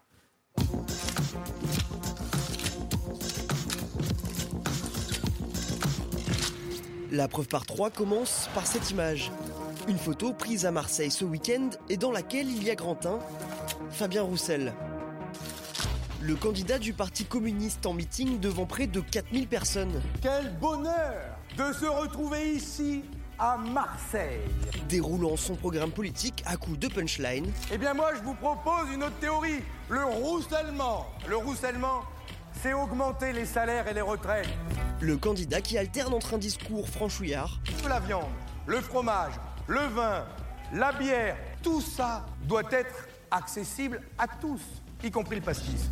Et des positions tranchées sur les valeurs comme la laïcité. Honneur et hommage à Samuel Paty, assassiné pour avoir simplement exercé son métier. Résultat, dans cette image, il y a aussi, grand 2, le slogan La France des jours heureux. Le slogan de Fabien Roussel, dont la campagne surprend sur le fond et sur la forme. Les communistes n'avaient pas eu de candidat à la présidentielle depuis 15 ans. Un candidat qui rêve de s'inscrire dans les pas de Georges Marché, figure emblématique de son parti. Vous devriez être poli et respectueux. Moi, je ne sors pas de l'ENA. Je suis un ouvrier, monsieur. Du rouge neuf avec du vieux. Enfin, dans cette image, il y a grand 3, une ascension. Le phénomène Roussel grappille des points dans les sondages, agace la gauche et la gauche de la gauche. C'est quoi la gauche C'est quoi les limites? Donc il y a des désaccords. Euh, Roussel, ben, nous, on veut pas d'un mec qui manifeste avec les fachos, dans euh, avec les flics. Mais il ne déplaît pas à tout le monde. C'est un immense plaisir euh, d'écouter ce que dit Fabien Roussel sur les valeurs de la République, sur la laïcité. Une photo, trois détails et une question qui montre que Fabien Roussel est le candidat qui bouscule la gauche. Alors, c'est pas vraiment une question, mais c'est vrai qu'il bouscule la gauche. Euh, et, ça, on s'y attendait pas, Marc Lazare. Si, il y a trois mois, quatre mois, vous seriez venu là, on ne se serait pas dit que le candidat du PC euh, allait faire vaciller la gauche sur ses valeurs et provoquer autant de débats. Attendez, on n'en est pas encore là. Hein. je, parle, je, parle, sur les valeurs. En oui, tout cas. oui, oui, mais euh, je crois que c'est tout simplement un retour à une. C'est évoqué dans le reportage euh, à une certaine période du Parti communiste où il mmh. était encore assez puissant. c'est pas simplement Georges Marchais. Georges Marchais, il dirige le Parti communiste à partir de 72. Dans une première phase, il est dans l'Union de la gauche. C'est le retour au Georges Marchais 77-78 mmh. après la rupture de l'Union de la gauche c'est euh, un retour à une sorte de, certains fondamentaux du Parti communiste. La laïcité, ça a toujours été là, à partir du milieu des années 30. Hein. on redécouvre les fondamentaux du Voilà, mais du Parti communiste. La République, euh, le discours, je vais le résumer, euh, le petit contre les gros, bon, ça c'est aussi une dimension, on peut appeler ça pour aller vite populiste, les nationalisations qui sont réclamées, les augmentations généralisées, on retrouve une partie du programme fondamental du Parti communiste. Alors il se trouve que Fabien Roussel est un, est un apparatchik, hein, il a fait toute sa carrière au, Parti communiste. Il, a une formation de journaliste. Il sait parler aux journalistes. La preuve, vous n'arrêtez pas d'en parler euh, depuis quelques jours. Et à la différence de Georges Marchais, il ne vous dira pas euh, taisez-vous comme El Cabage. El Cabage. Il ne va pas vous dire ça. Bon, parce qu'il sait qu'il faut flatter les journalistes. Donc il y a quelque chose d'important. Il tranche parce que qu'est-ce qui se passe à gauche, me semble-t-il? Il y a une compétition très importante. Le Parti communiste a compris qu'en étant euh, derrière Mélenchon, il perdait toute identité. C'est la réaffirmation de l'identité communiste, de l'identité partisane. Pour le moment, il remobilise ses troupes qui ont suivi Mélenchon, qui les a très maltraités très très maltraité, qui les a méprisés. Donc il incarne ça. Il faut savoir qu'il a pris la tête du Parti communiste en, 2018 avec le soutien de tout le secteur le plus traditionnel et le plus orthodoxe. Simplement, il fait allusion aussi à la résistance. Hein. Les jours heureux, c'est l'allusion à la résistance, au programme du CNR, euh, du Conseil national de la résistance. Donc il y, a, toute une mythologie euh, qui renoue avec une histoire du Parti communiste qui avait deux grands aspects, hein. l'aspect internationaliste de l'Union soviétique pour aller vite et la dimension nationale et française. Et c'est celle-ci sur laquelle il joue. Et il est pour le, pour, pour le nucléaire. Pour le nucléaire. Et il va peut-être nous faire rêver de nouveau à l'Union des gauches qui un jour a existé. Alors là, on y est dans pas, un moment. je ne crois pas qu'il veut l'Union des gauches pour le moment. Hein, je crois pas du tout. Jérôme Sainte-Marie. Oui, effectivement, quand on entend un communiste parler de laïcité, rien de plus naturel. Le monde musulman a connu de très forts partis euh, communistes qui, en fait, avec une composition sociologique d'ailleurs très diversifiée, tout simplement parce que c'était des grands partis laïques. C'est l'histoire, euh, c'est oublié ce genre de choses, mais malheureusement, c'est en fait très important. Le parti basse. D'autant plus que. et pour rester, Saddam Hussein, voilà, absolument, enfin un peu partout d'ailleurs. Euh, les partis, en Égypte aussi. Le parti Toudé en Iran et ainsi de suite. sur, pour rester en France, quand on regarde les différents auteurs, Marc Lazare, euh, Julien Bisky ou d'autres qui travaillent sur le Parti communiste, ils nous décrivent un Parti communiste qui se fonde dans les années, dans l'entre-deux-guerres et qui, qui progresse ensuite par une sorte d'alliance du monde ouvrier et du monde de l'école, des instituteurs notamment. C'est-à-dire c'est un peu des ouvriers encadrés par des instituteurs. C'est ça qui fait très longtemps la force du Parti communiste. Et c'est pour ça que le Parti communiste, dans sa production aux éditions sociales, eh bien, accordé une place très importante à la Révolution française. Et donc il y a cette dimension à la fois laïque et patriotique très forte, qui a fait le succès non seulement des candidats communistes, mais même d'un candidat plus proche de nous, en 2017, qui s'appelle Jean-Luc Mélenchon, de manière très prosaïque, quand Jean-Luc, ce que fait actuellement Fabien Roussel ressemble beaucoup à, Jean-Luc Mélenchon en 2017. Mmh. Mmh. Les drapeaux tricolores, la, la moindre référence à la gauche un peu le, à la un peu le fâché mais pas facho. La question socialiste. Qui était la formule de Mélenchon. Et la force très relative, Marc Lazare l'a suggéré, mais actuellement on est à 3-4%. Il ne faut quand même pas non plus euh, totalement s'affoler. eh bien, euh, donc, vous, le succès d'estime qu'a actuellement Fabien Roussel tient au fait qu'il reprend ce patrimoine délaissé depuis 2018 par euh, Jean-Luc Mélenchon, qui a choisi de s'aligner pratiquement sur les positions sociétales du reste de la gauche et à ses dépens. On vous en parle un peu euh, dans, la jeunesse ou pas, Grégoire? Euh, Et, je, regardais son affiche à, Roussel. C'est vrai qu'on est totalement, enfin très très loin de l'imaginaire communiste classique. Il n'y a même pas de rouge. Regardez, il n'y a pas un de rouge. Un petit peu. Non, non. Il chante l'international quand même, ce qui n'était pas le cas dans les meetings de Mélenchon en 2017. Et PCF est écrit en tout petit petit, ah, bah, en bas à droite. Mais il parle du bonheur. Il n'y a pas beaucoup de candidats qui parlent du bonheur. On parlait tout à l'heure de l'importance des nouvelles plateformes qui sont en train d'émerger et qui construisent aussi le débat public, Twitch, TikTok, etc. Il y a beaucoup de politiques qui sont des politiques professionnels qui découvrent ces plateformes et qui savent absolument pas comment les apprivoiser. Ça vous fait rire ça? Euh, Bah non, mais c'est toujours un peu surprenant. Je me souviens de, euh, de notre Premier ministre, Jean Castex, sur Twitch euh, face à Samuel Etienne. C'était un peu difficile pour lui de, de comprendre que sur Twitch, on ne peut pas parler comme au JT de TF1. Donc c'est des tons un peu différents. Et c'est vrai que Fabien Roussel, même si vous l'avez dit, c'est un apparatchik de métier, il a cette capacité à avoir de l'humour, à avoir du second degré, à parler de façon euh, naturelle, à être pédagogique. Donc il rencontre un écho assez fort, qui est d'autant plus impressionnant que j'ai grandi avec une, au sein d'une génération qui n'a absolument pas vécu avec un communisme fort. Et donc mm. euh, un candidat communiste qui arrive à être convaincant au sein de notre génération, c'est assez, euh, assez surprenant, mm. même si j'aurais tendance aussi à relativiser la force de l'impact qui reste encore à, mm. à, démontrer dans les prochaines semaines. Et, aujourd'hui, même si, même si Fabien Roussel l'a joué un petit peu Mélenchon en 2017, comme vous le disiez, la stratégie assumée du, du PC et là je vais citer euh, l'un des porte-parole du parti, Yann Brossa, euh, c'est pas d'aller piquer des voix à d'autres concurrents à gauche, mais de ramener des électeurs en plus qui ne, se situent pas à gauche. Et en fait, cette stratégie, euh, elle ressemble à celle qui a été adoptée par les partis sociaux-démocrates d'Europe du Nord, notamment au Danemark, en Norvège, des partis de gauche qui ont réussi à retrouver le pouvoir en gardant leur socle social, écologique, mais en durcissant leur position sur des questions comme la sécurité et l'immigration. Et Fabien Roussel c'est à peu près ce, qu'il fait. Non, je fais un petit geste parce que. Pardon, excusez-moi. Parce que vous n'avez pas eu Marc Lazare comme prof, c'est bon.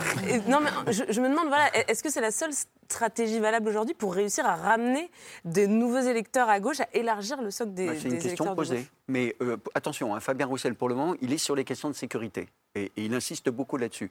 À ma connaissance, il n'a pas abordé les questions d'immigration. Dans son meeting à Marseille, il a même dit travailleurs français et immigrés euh, ensemble. Dans les années 70. Une différence avec Marchais. Euh, exactement. Dans les années 70, le Parti communiste bon, avait presque. Il y a un discours très célèbre de Georges Marchais où il dit il faut, faut arrêter l'arrivée. On ne peut plus accueillir il parlait du travailleur français, Marchais.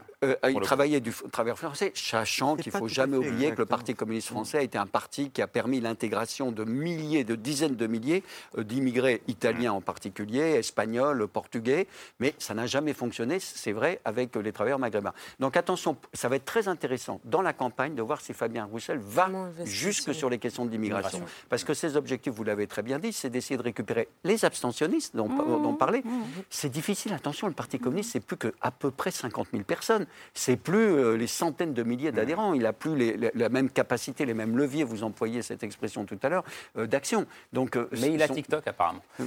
sur, la question du, Parti communiste et de l'immigration, il faut être, faire assez attention. Il y a au moins deux périodes. J'avais un peu travaillé dans le bouquin précédent là-dessus et je suis allé chercher ce que Marx avait écrit sur l'immigration. Karl Marx n'a pratiquement rien écrit. Il a un peu traité dans sa correspondance l'immigration irlandaise en Angleterre à son époque.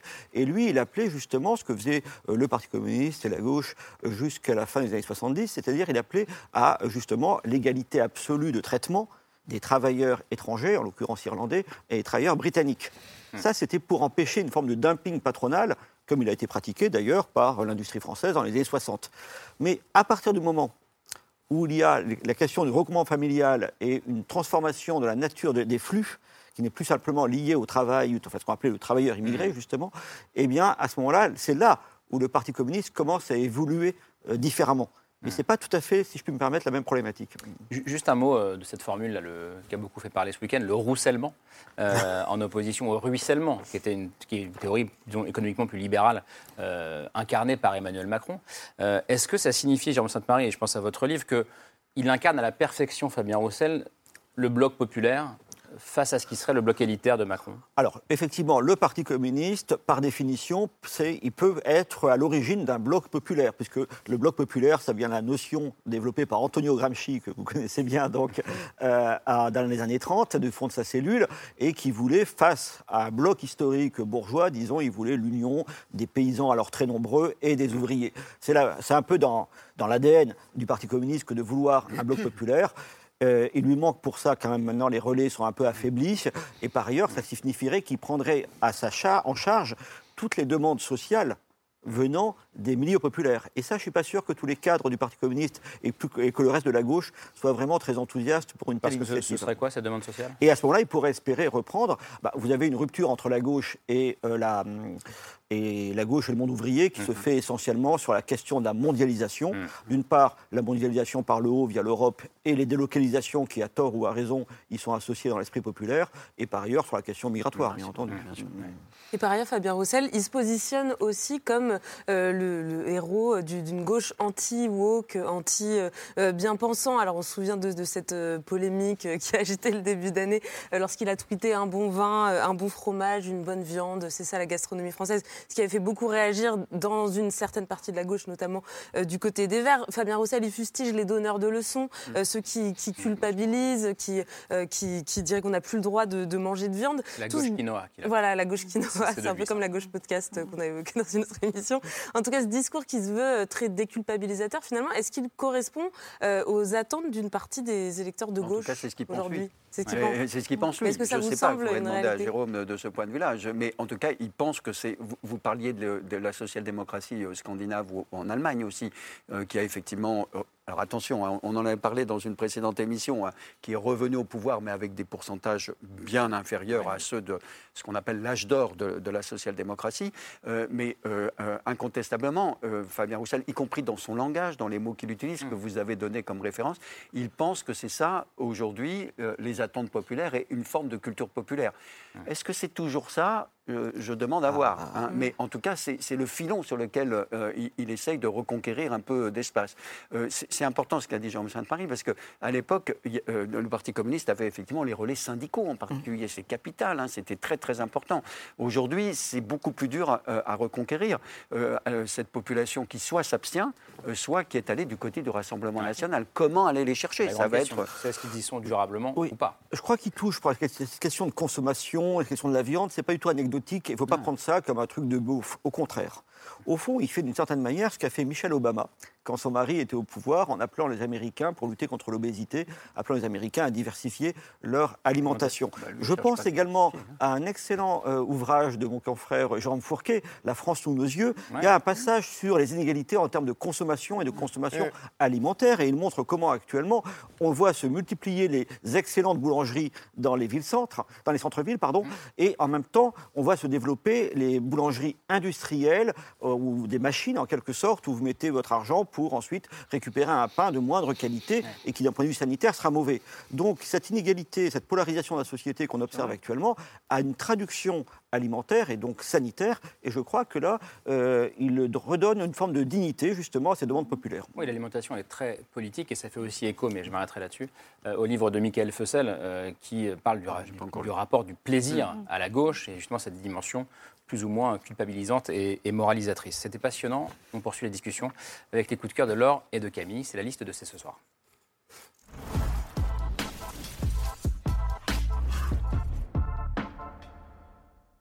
Podcast.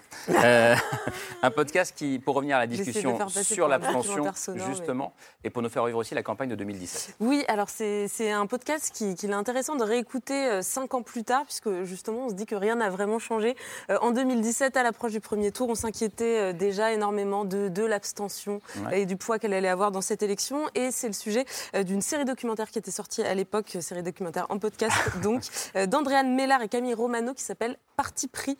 donc en fait, cette série, elle commence euh, six mois avant l'élection, en novembre 2016. Euh, et ces deux journalistes se rendent compte euh, qu'autour d'elles, dans leur propre milieu, flotte un peu ce parfum d'abstention, que leurs proches se demandent est-ce que je vais aller voter Je ne sais pas pour qui aller voter. Donc elles ont décidé de s'intéresser au sujet et de suivre six abstentionnistes, six, pardon, trois abstentionnistes, trois Français qui ne votent pas. Elles les ont suivis donc pendant ces six mois, six derniers mois de la campagne. Ils s'appellent Christian, Tatiana et Samir. Ils ont 72, 29 et 33 ans. Et en fait, avec ces trois personnes, elles ont débriefé semaine après semaine les rebondissements euh, de la campagne. Et ce qui en ressort finalement, c'est que ces trois abstentionnistes, ils sont tout sauf désintéressés de la politique et de la vie euh, citoyenne. Au contraire, et effectivement, ils ne trouvent pas le bon moyen euh, d'expression dans le fait de se rendre aux urnes. C'est donc six épisodes qui permettent déjà, un petit peu de façon nostalgique, de se replonger dans cette campagne de 2007 qui était un peu plus rythmée que celle qu'on vit en ce moment, tout en s'interrogeant sur le sens du vote et de la citoyenneté. C'est produit par Nouvelles Écoutes et sur, sur toutes les plateformes de podcast. Parti pris. Ma chère Laure, Je crois que c'est le livre bah, de moi, c'est un bouquin euh, old fashion. hein, je suis encore dans les bouquins, même si j'écoute des podcasts. Mais c'est pas n'importe quel le livre. C'est un livre signé Olivier Mongin et Lucille Schmitt qui sort ces jours-ci et qui s'intitule Emmanuel Macron à contretemps. Alors, des livres politiques, vous en recevez combien par jour je- Une quinzaine. Oh, je dirais peut-être même le double. Donc, il en pleut des livres politiques. Mais, Mais, ça, eux, on les c'est a reçus pas... politiques, pour information. Ben, comment? On les a reçus dans ces politiques.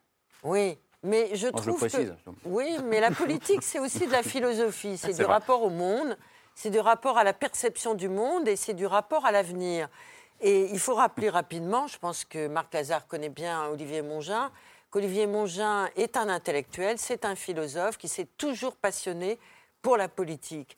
Il fait partie et il a incarné la revue Esprit.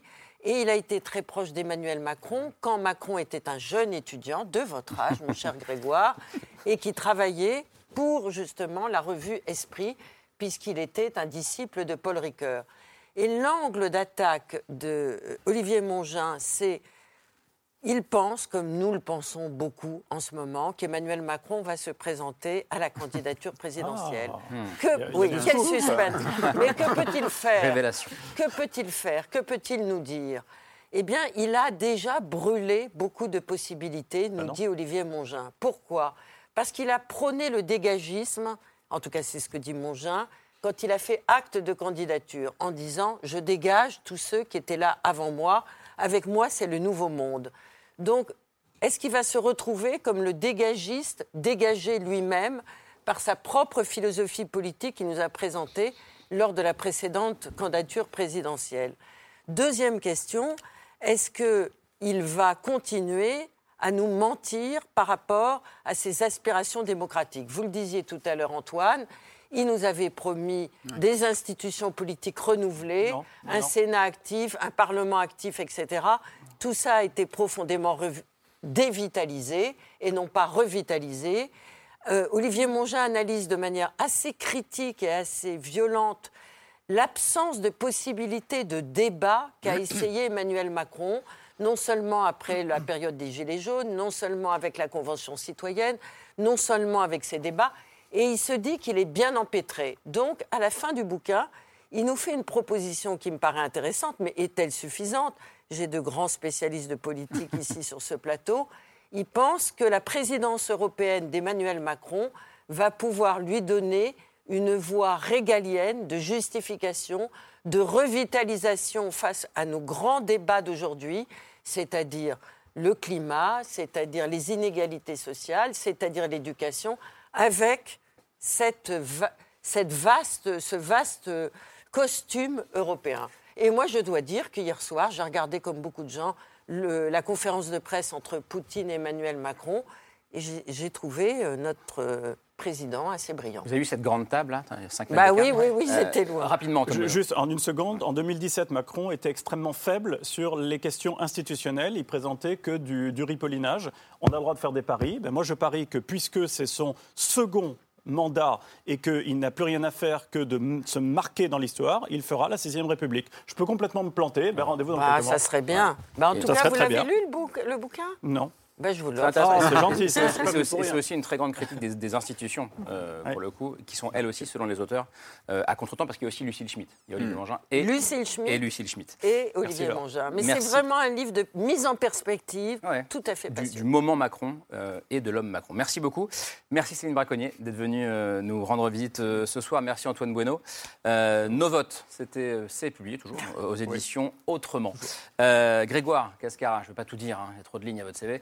En tout cas, il y a ce livre euh, qui sort, je crois, dans quelques jours. hein. 23 février. 23 février. Aux urnes, comment convaincre vos proches d'aller voter? Tiens, Je vais le donner à, Ouais, ouais, ouais, à c'est Antoine super. C'est. Ah, C'est pour vous? Euh, hein. et, et puis donc cette application qui s'appelle Élise. Euh, Jérôme Sainte-Marie, Blog Populaire, c'est euh, publié aux éditions du CERF. Merci d'avoir été là. Et puis Marc Lazare, merci, beaucoup. Euh, je, je mentionne votre dernier livre, Histoire du Parti communiste français. Pour le coup, c'est une réédition, Mm. d'accord, la troisième, je crois. Euh, et c'est avec Stéphane Courtois et c'est au PUF. Merci beaucoup. Laure, Camille, demain, ce sera autour de 22h30. Passez une bonne fin de soirée.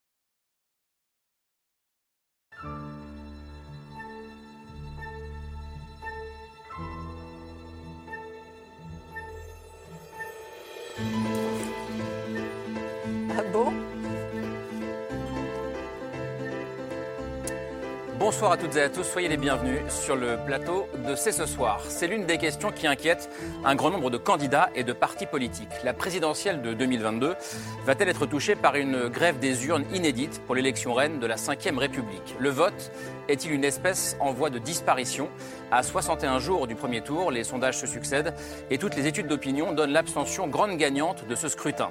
Alors comment redonner le goût du vote aux Français? Qui sont celles et ceux qui se détournent des urnes, ce désintérêt annoncé pour l'élection Signe-t-il une lassitude généralisée pour le jeu démocratique ou un rejet des partis politiques traditionnels? Le débat est ouvert.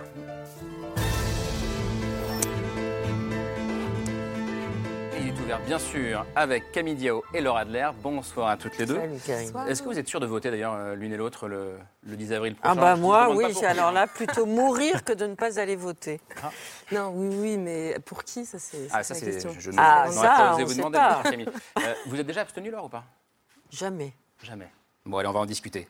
Combien de Français feront la grève des urnes? C'est l'une des questions, euh, euh, des interrogations du moment, et, on va en débattre ce soir avec celles et ceux qui sont, qui sont avec nous. Bonsoir Céline Braconnier. Bonsoir. Euh, vous êtes directrice de Sciences Po Saint-Germain-en-Laye, professeure de sciences politiques, l'une des grandes spécialistes de l'abstention en France, phénomène que vous étudiez depuis une petite vingtaine d'années, si les, mes informations sont exactes. depuis 15 ans, cette abstention présidentielle ne cesse de progresser et les choses devraient encore s'aggraver. En tout cas, si on lit bien votre étude, euh, Marc Lazare, c'est ce qu'on peut se dire. Bonsoir. Bonsoir. Euh, historien, sociologue, directeur du Centre d'histoire de Sciences Po.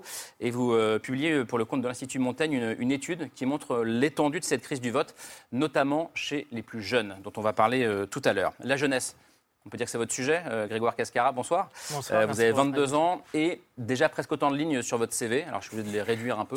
Euh, ancien étudiant de Sciences Po, en école de commerce euh, aujourd'hui, euh, président du mouvement citoyen Les Engagés, qui vise justement à réconcilier les jeunes avec la politique. vous avez aussi lancé une application, je ne sais pas si vous la connaissez les uns et les autres, dont on parle beaucoup en ce moment, qui s'appelle Élise, une sorte de Tinder électoral. et vous publiez ce livre qui est ici, aux urnes, comment convaincre vos proches d'aller voter. C'est publié chez Librio. Euh, Antoine Bueno, bonsoir. Oui, bonsoir. Essayiste, euh, ancienne plume de François Bayrou, pour essayer de vous situer. Oui, on peut le dire comme ça ou pas toute une équipe. Hein, oui, bah, vous avez écrit deux, trois mots quand même. Euh, et, jamais lu, jamais prononcé.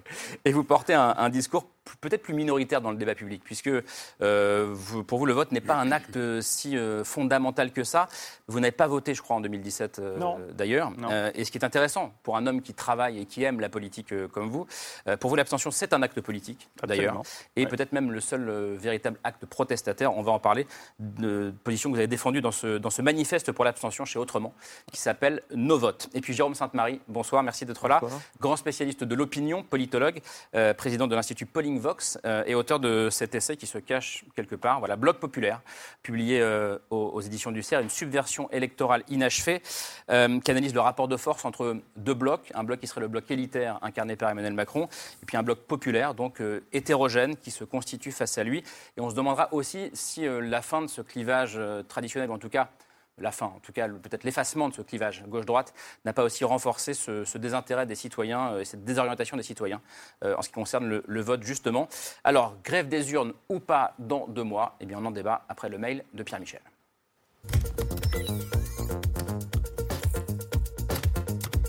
Problème de motivation, question d'envie, je préférerais ne pas arrive en tête des suffrages. Parce que euh, je suis enthousiaste d'aller voter, pas euh, nécessairement. Il y a comme une grosse fatigue. C'est si facile de dire vous en avez l'habitude, tout est la faute du gouvernement. La faute à qui La faute à quoi? L'abstention augmente et ça, ça ne fait pas débat. Ce scrutin a été une nouvelle fois marqué par une abstention record, 65,7%. Que l'on parle des dernières régionales comme des dernières législatives 57,4%, plus de 10 points de plus qu'en 2012. On peut parler du présent ou remonter dans le temps à 20 ans. Plus de 11 millions d'électeurs n'ont pas voté dimanche, un chiffre record. Que l'on parle en jeu national ou échelon local, l'abstention en France, c'est comme les températures dans le monde, ça ne cesse de monter et on ne voit pas jusqu'où ça peut aller. Ici, dans ce quartier populaire des Minguettes, seul un électeur sur dix a voté dimanche dernier. Mais alors, que fait la jeunesse? Seuls 36% des jeunes inscrits sur les listes électorales affirment avec certitude qu'ils se rendront aux urnes donc. Elle se désintéresse à cause des thèmes de la campagne présidentielle. Je suis pour l'environnement et c'est vrai qu'il y a des sujets qui reviennent plus que l'environnement. On parle que de l'insécurité, de ça. Parce qu'il y a la inscription aussi, mais aussi parce qu'elle ne croit plus à des politiques qui changent la vie. Défiance ou faiblesse des candidats, même les jeunes de droite sont là. Valérie Pécresse, ça fait pas rêver grand monde. Marine Le Pen, elle fait plus rêver grand monde. Et Éric Zemmour, euh, bon, un journaliste, c'est pas, pas, un politicien. Quoi. Mais à qui profiterait d'ailleurs l'abstention? Je veux dire haut, fort et ferme que l'abstention est le pire qui puisse nous arriver. Visiblement pas à Jean-Luc Mélenchon, peut-être pas à Marine Le Pen, à qui cela avait coûté les dernières régionales. Nos électeurs ne se sont pas déplacés. À gauche, à droite, pas grand monde en fait. Électeurs blasés pour candidats fébriles, résultat des votes. Je crois qu'aucun parti politique euh, de ce pays ne peut euh, trouver euh, satisfaisant le fait qu'il y ait des gens qui se désintéressent du vote. Personne n'y trouve son compte. Voilà pour, pour, poser le débat. On va faire un premier tour de table. Marc Lazare, on parlera de la dépolitisation de la jeunesse ou de la désaffiliation de la jeunesse dans, dans un instant. Mais d'un point de vue plus général, est-ce que vous êtes un homme inquiet à 61 jours du vote de cette abstention, de cette grève des urnes, comme je l'ai dit tout à l'heure? Oui.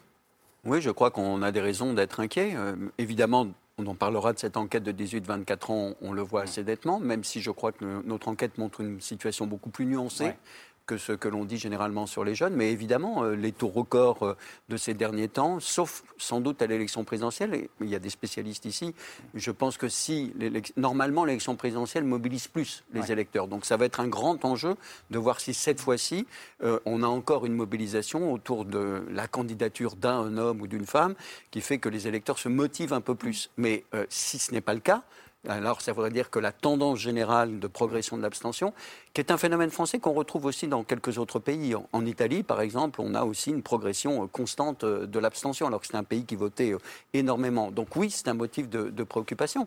Et ça renvoie évidemment à toute une interrogation sur la démocratie représentative, ses pratiques, même si je pense quand. Pardon? Ces institutions Ces institutions, même si, même si je pense que...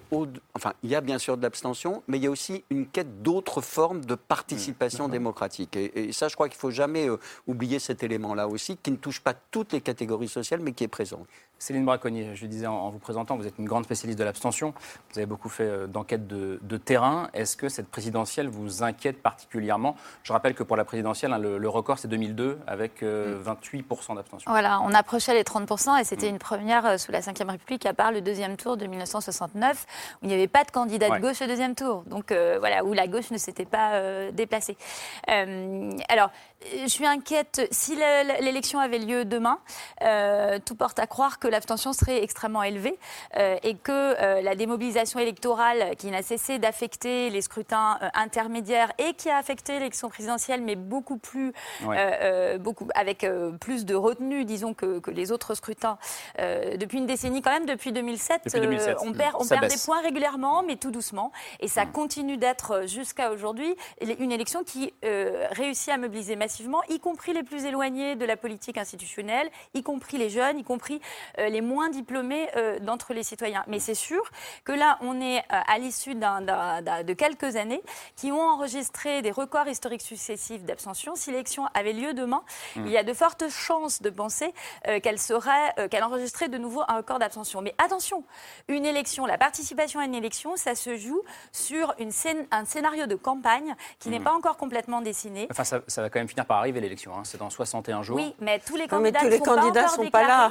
tous les candidats ne sont pas encore déclarés. Il en manque un oui, il en manque un, mais comme une campagne, c'est un positionnement par hmm. euh, des candidats les uns par rapport aux autres, et qu'on voit que des choses se, Toutes les semaines, il y a des, nouveaux éléments, des, hmm. candidats qui peuvent euh, parvenir à incarner une promesse de changement, et ça, ça peut être Ou des candidats qui peuvent se déclarer et d'autres euh, sortir du jeu. Hein. Exactement. C'est l'un des grands enjeux à gauche en ce moment. Comment vous regardez ça, Jérôme Sainte-Marie? Alors moi, je suis vraiment dans l'interrogation la plus totale, parce que ce que je constate, c'est qu'effectivement, aux trois derniers scrutins présidentiels, quasiment 4 Français sur 5 est allé voter, et on sait qu'il y a une part incompressible d'abstention, même en 74, qui est, je crois, le record de participation, euh, il y avait 15%, me semble-t-il, de gens qui n'étaient pas allés voter. Oui, c'est une abstention qu'on pourrait dire résiduelle. C'était le cas en 2007, 85% de participation. Et euh, qu'est-ce que, qu'est-ce que je trouve inquiétant dans l'abstention? Pas le fait de s'abstenir en soi, moi, ça m'est arrivé, je trouve ça tout à fait légitime, ou de voter blanc. C'est plutôt que se défait à cette occasion un des, de nouveau un des liens euh, qui unit la société française. Quand vous observez, très, alors là, c'est pas le sondeur qui parle, c'est vraiment le praticien, si vous voulez, du vote. Quand vous observez euh, les, dans un bureau de vote comment ça se passe, y compris dans un village, il y a un rituel en quelque sorte d'appartenance. Et en votant, non seulement on désigne quelqu'un, mais en plus on affirme son appartenance à la communauté du village, de la commune ou à la communauté nationale. Et d'ailleurs, c'est aussi pour ça qu'on vote peu, de manière générale, à l'Europe, ou pour les élections européennes ou pour les élections régionales, parce que c'est des identités qui, pour l'instant, sont beaucoup moins fortes dans l'esprit des gens. Le fait de ne pas être allé voter au municipal pour des raisons euh, contingentes, largement liées à la pandémie du Covid, a, à mon avis, interrompu un rite. Et ça, après, ça le rend beaucoup plus difficile à se reproduire. Hmm. Et le fait de ne pas aller voter, je finirai par là, euh, peut euh, contribuer à ce qu'un autre chercheur, Luc Rouban, appelle l'anomie, c'est-à-dire une forme d'indifférence, d'individualisme subi, qui est un des autres, un des nombreux éléments euh, menaçant l'équilibre social actuellement. Alors Antoine Bueno, je ne sais pas si vous êtes d'accord avec ça pour le coup. Non, mais... Est-ce que cette inquiétude dont je parle, même ce terme vous agace? Non, non, ça m'agace pas du tout. Moi aussi, je suis, euh, je suis extrêmement inquiet, mais pour des raisons euh, diamétralement opposées. Euh, j'ai bien peur qu'à la dernière seconde, finalement, les, gens, aillent, voter, voilà, que les gens aillent aux urnes, parce que c'est vrai que l'élection présidentielle, c'est l'élection reine, c'est celle qui mobilise le plus. Et je suis assez d'accord avec ce qui vient d'être dit. Il y a une dramaturgie, c'est aussi un spectacle, une élection. Alors, il y en a un qui fait le show en ce moment, je ne le nommerai pas.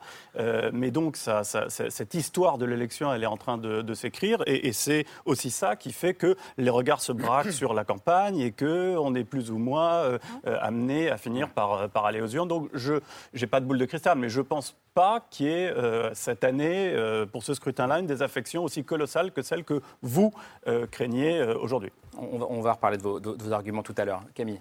En, tout cas, le, gouvernement essaye de s'emparer un petit peu de cette question de, l'abstention. Vendredi dernier, euh, la ministre déléguée à la citoyenneté, Marlène Schiappa, recevait au ministère de l'Intérieur toutes les plateformes du numérique, en particulier les réseaux sociaux prisés par les jeunes. Donc il y avait TikTok, Snapchat, Facebook, euh, Twitter, pour essayer de réfléchir ensemble à une façon sur ces plateformes euh, de, donner une meilleure information aux jeunes par rapport au vote, à l'inscription aussi sur les listes électorales. Donc c'est vraiment une, une, action pour l'instant qui est centrée sur les réseaux sociaux. mais c'est vrai qu'il n'y a pas de campagne nationale, que ce soit à la télévision, à la radio, même une campagne d'affichage pour inciter les gens à aller voter, à s'inscrire surtout sur les listes électorales avant qu'il soit trop tard. Grégoire Cascara, vous, euh, c'est un peu ce que vous essayez de faire, euh, inciter et sensibiliser notamment à l'inscription sur les listes électorales. Alors, on a évoqué rapidement Elise, cette application qui est une sorte de, Tinder euh, de l'élection, mais vous faites aussi partie d'une association qui s'appelle À voter, qui se rend sur le terrain, qui fait du porte-à-porte, justement pour, notamment dans des résidences universitaires, pour expliquer comment est-ce qu'on fait pour s'inscrire, pourquoi est-ce qu'il faut aller voter. Est-ce que sur le terrain, vous vous sentez un petit peu seul, justement, à faire ce travail-là? Moi, je suis pas sûr que les campagnes gouvernementales aient toujours un impact très positif, parce que souvent le ton est un peu culpabilisant. Je l'ai vécu, j'étais lycéen il y a encore pas très longtemps, et quand on, il y a cette injonction à aller voter, et va voter parce que c'est ton devoir civique, c'est important de le faire. Celui qui n'avait pas l'intention d'aller voter, ça va peut-être encore davantage le dissuader de le faire. Donc, je crois beaucoup plus aux initiatives citoyennes qui partent du terrain. C'est ce qu'on a essayé de faire avec Élise, que les médias présentent comme le Tinder de la présidentielle, et qui en fait, en réalité, va plus loin et espère faire de la pédagogie sur les programmes de chacun des candidats expliquer quels sont leurs projets, quelles sont les idées qu'ils soumettent au débat public. Et sur à voter, effectivement, moi je crois beaucoup aux vertus du porte-à-porte. Beaucoup d'études ont montré que le porte-à-porte avait d'une part le mérite de créer un dialogue avec des citoyens qui sont en défiance de la politique, et en plus, ceux qui, euh, sont confrontés à ce porte-à-porte en parlent ensuite à leur entourage, et donc c'est une sorte d'onde de choc positive qui, euh, qui s'accélère. Donc effectivement, je crois beaucoup à la force du terrain et, aux initiatives technologiques. Euh, tu as dit un mot de, des initiatives technologiques sur les nouvelles plateformes. Elles remplaceront pas demain les médias traditionnels, et je suis convaincu que c'est pas parce que on commence à parler de politique sur Twitch ou sur TikTok que du jour au lendemain tout le monde va aller voter. En tout cas, je trouve quand même que ce sont des initiatives intéressantes. Les politiques essaient de s'en emparer, pas toujours très adroitement d'ailleurs, mais mmh. c'est quand même un mouvement qui est en train de monter en puissance. Et surtout, sur ces plateformes, on a de plus en plus de vulgarisateurs je pense à Hugo Décrypte, je pense à Gaspard G, qui essaie d'expliquer des concepts politiques parfois très lourds de la façon la plus simple, la plus didactique possible. Et ce travail de pédagogie, on l'a vu au moment des régionales et des départementales, presque 9 jeunes sur 10 qui ne sont pas allés voter aussi parce qu'on avait du mal à identifier quelles sont concrètement les compétences départementales, les compétences régionales. Donc je pense que ce travail de pédagogie est une partie de la solution. Pour, pour, info, donc il reste euh, moins d'un mois hein, pour s'inscrire sur les listes, c'est jusqu'au 2 mars sur Internet, 4 mars en mairie.